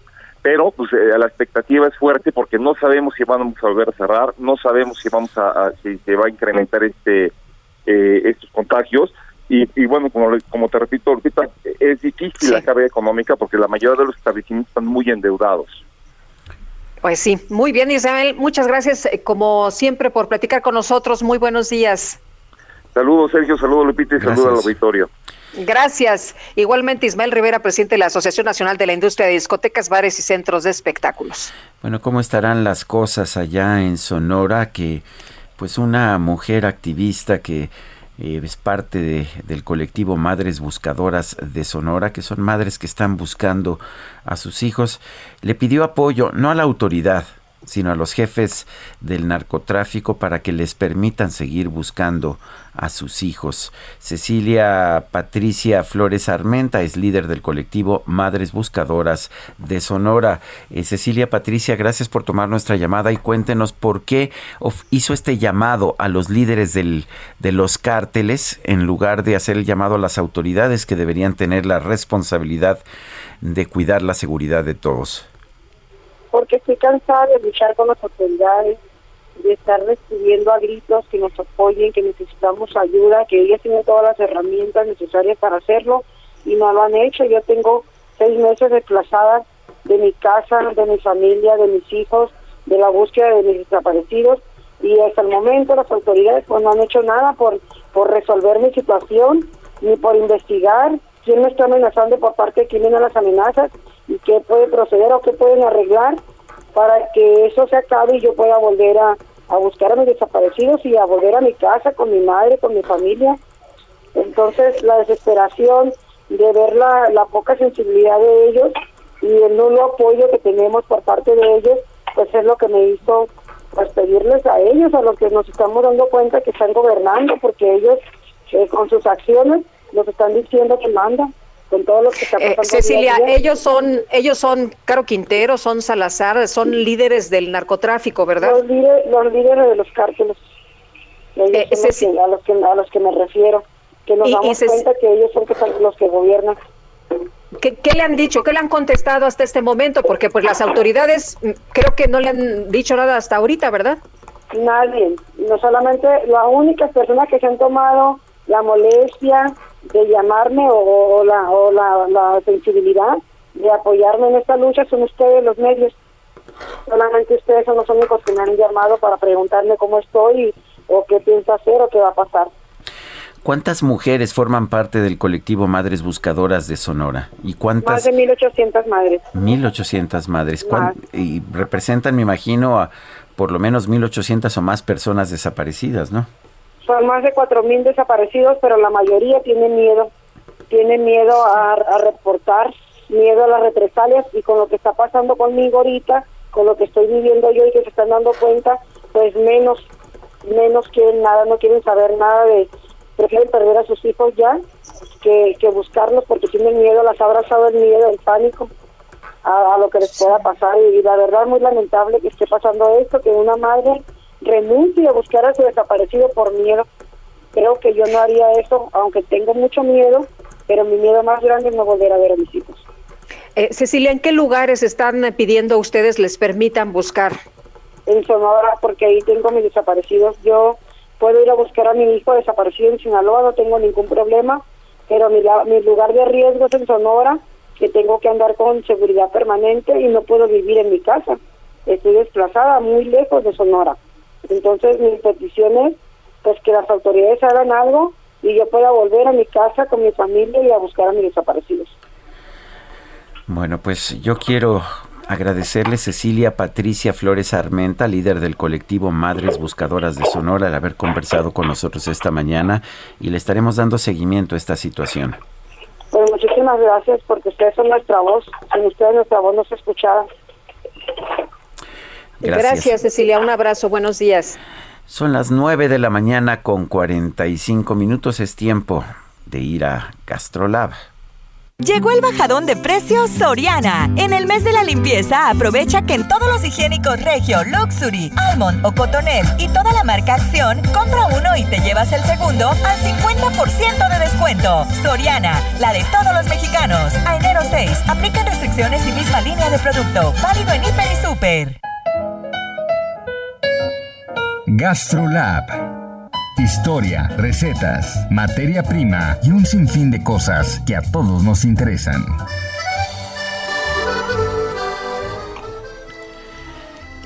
Israel Arechiga, nuestro chef que nos tienes esta mañana. Adelante. Hola, muy buenos días, querida Lupita, Sergio, todo el auditorio. Qué gusto saludarlos en este 2022 ya. Y pues no podríamos empezar el año de otra manera que hablando de cosas ricas. Y es que no sé ustedes, pero para mí el ambiente se está perfumando con rosca de reyes en el horno y con atolitos en la estufa, con atolitos en el anafre, en el carbón, que no pueden faltar.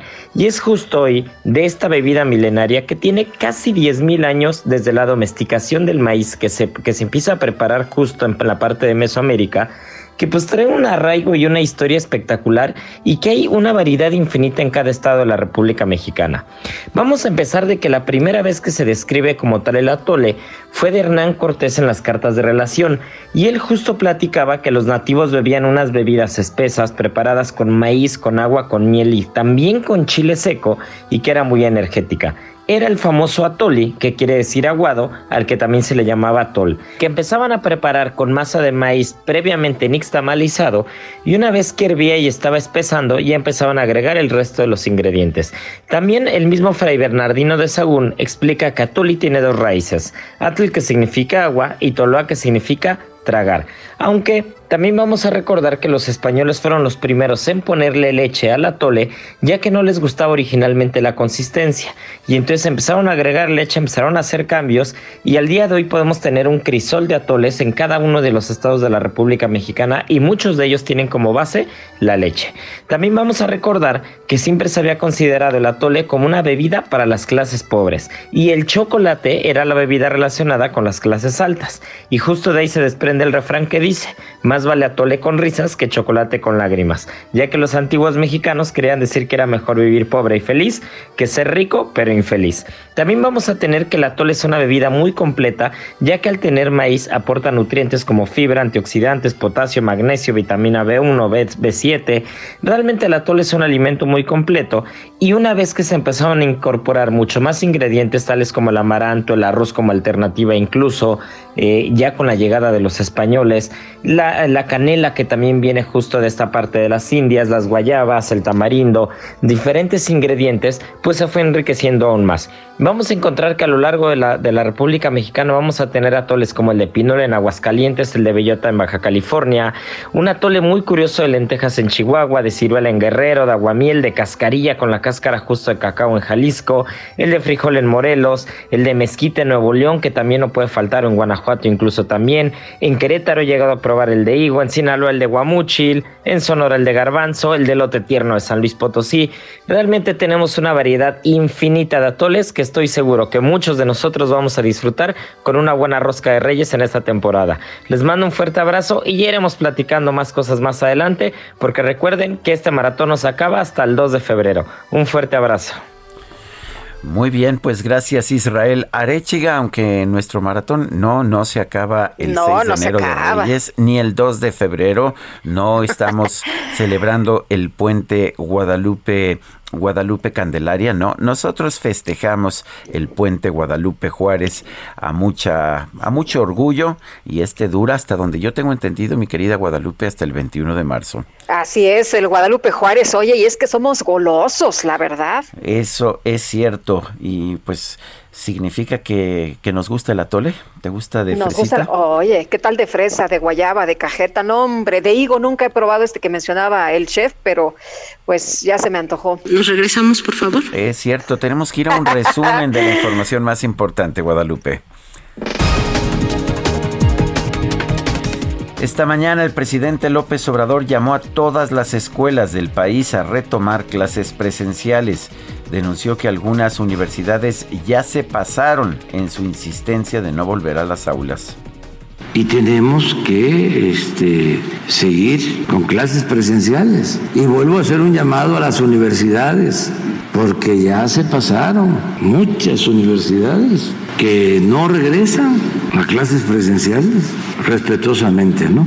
Porque nada sustituye a las clases presenciales. Además, no todos tienen oportunidad de contar con Internet.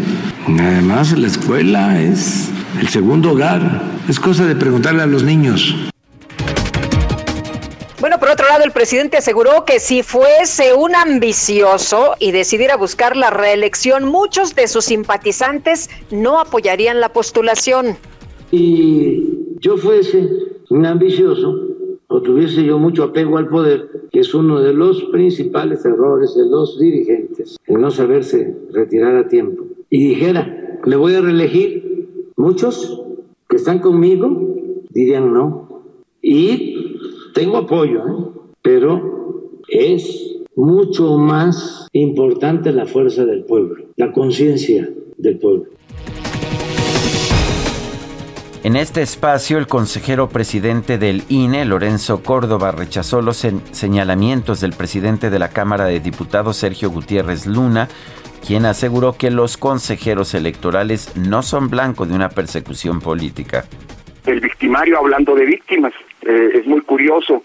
Si no quería una persecución política, la pregunta es por qué se presentó una denuncia que ha ganado, una denuncia penal que ha ganado el rechazo social abierto y casi prácticamente unánime. Grupos de académicos, eh, constitucionalistas, exministros de la Corte, la barra de abogados, opinadores, vaya, hasta el presidente de la República formaron un contexto social que lo llevó a desestimarse en algo en el que ya, eh, digo, de echarse para atrás, retractarse en algo que ya no puede declinar, porque los delitos contra los servidores públicos se persiguen de oficio. Bueno, por su parte, el doctor Luis Carlos Ugalde, director de Integralia Consultores, advirtió que la denuncia penal presentada en contra de seis consejeros del INE podría ser una señal de que el gobierno federal buscará atacar selectivamente a sus detractores. Esto ocurre comúnmente en países que emprenden rutas populistas, Sergio. Esta es la preocupación que esto causa, que es la primera señal de que el gobierno o el partido en el poder eh, pueden empezar a atacar selectivamente a sus adversarios. Ya lo estamos viendo en el caso de la corrupción, en donde de forma selectiva vas escogiendo o bien amenazas de investigaciones futuras. Lo estamos viendo en el caso de algunos gobernadores de la oposición que por el miedo de ser perseguidos prefieren eh, pactar con el gobierno y perder la elección en su estado. Las dirigencias del Partido Verde Ecologista de México y el PT registraron la coalición electoral Juntos Haremos Historia en Aguascalientes sin la participación de Morena. La Fiscalía de Nueva York citó al expresidente de los Estados Unidos, Donald Trump, junto con dos de sus hijos, como parte de una investigación civil sobre las prácticas comerciales de su familia. Tamales oaxaqueños, tamales oaxaqueños, tamales. Bueno, pues a través de TikTok se hizo viral un video que muestra a un joven mexicano al entrar a un mercado de comida en España para preguntar si venden tortas de tamal, ya sea verdes o rojas. Sin embargo, se llevó una gran sorpresa porque un hombre le respondió que la podía comprar en un supermercado. Hola, disculpa, ¿venden torta de tamal? ¿Qué? Torta de tamal. ¿Qué es eso? Es una torta que creo que venden tortas de muchas cosas, ¿no? Tamal. Ajá. ¿Qué es eso? Así verde o rojo o de dulce. Eso es italiano, me parece. Sí. Es esa grande así. Sí, ¿no? Pero aquí no hay. No, eso si quieres comprarte una, aquí al lado en Carrefour, la tienes en esa tienda. ¿Y hay, hay, hay verdes? Creo que sí. Creo que antes había de las dos, ahora no lo sé. Bueno, pues se nos acabó el tiempo. Hasta mañana. Gracias de todo corazón. Pásela muy bien.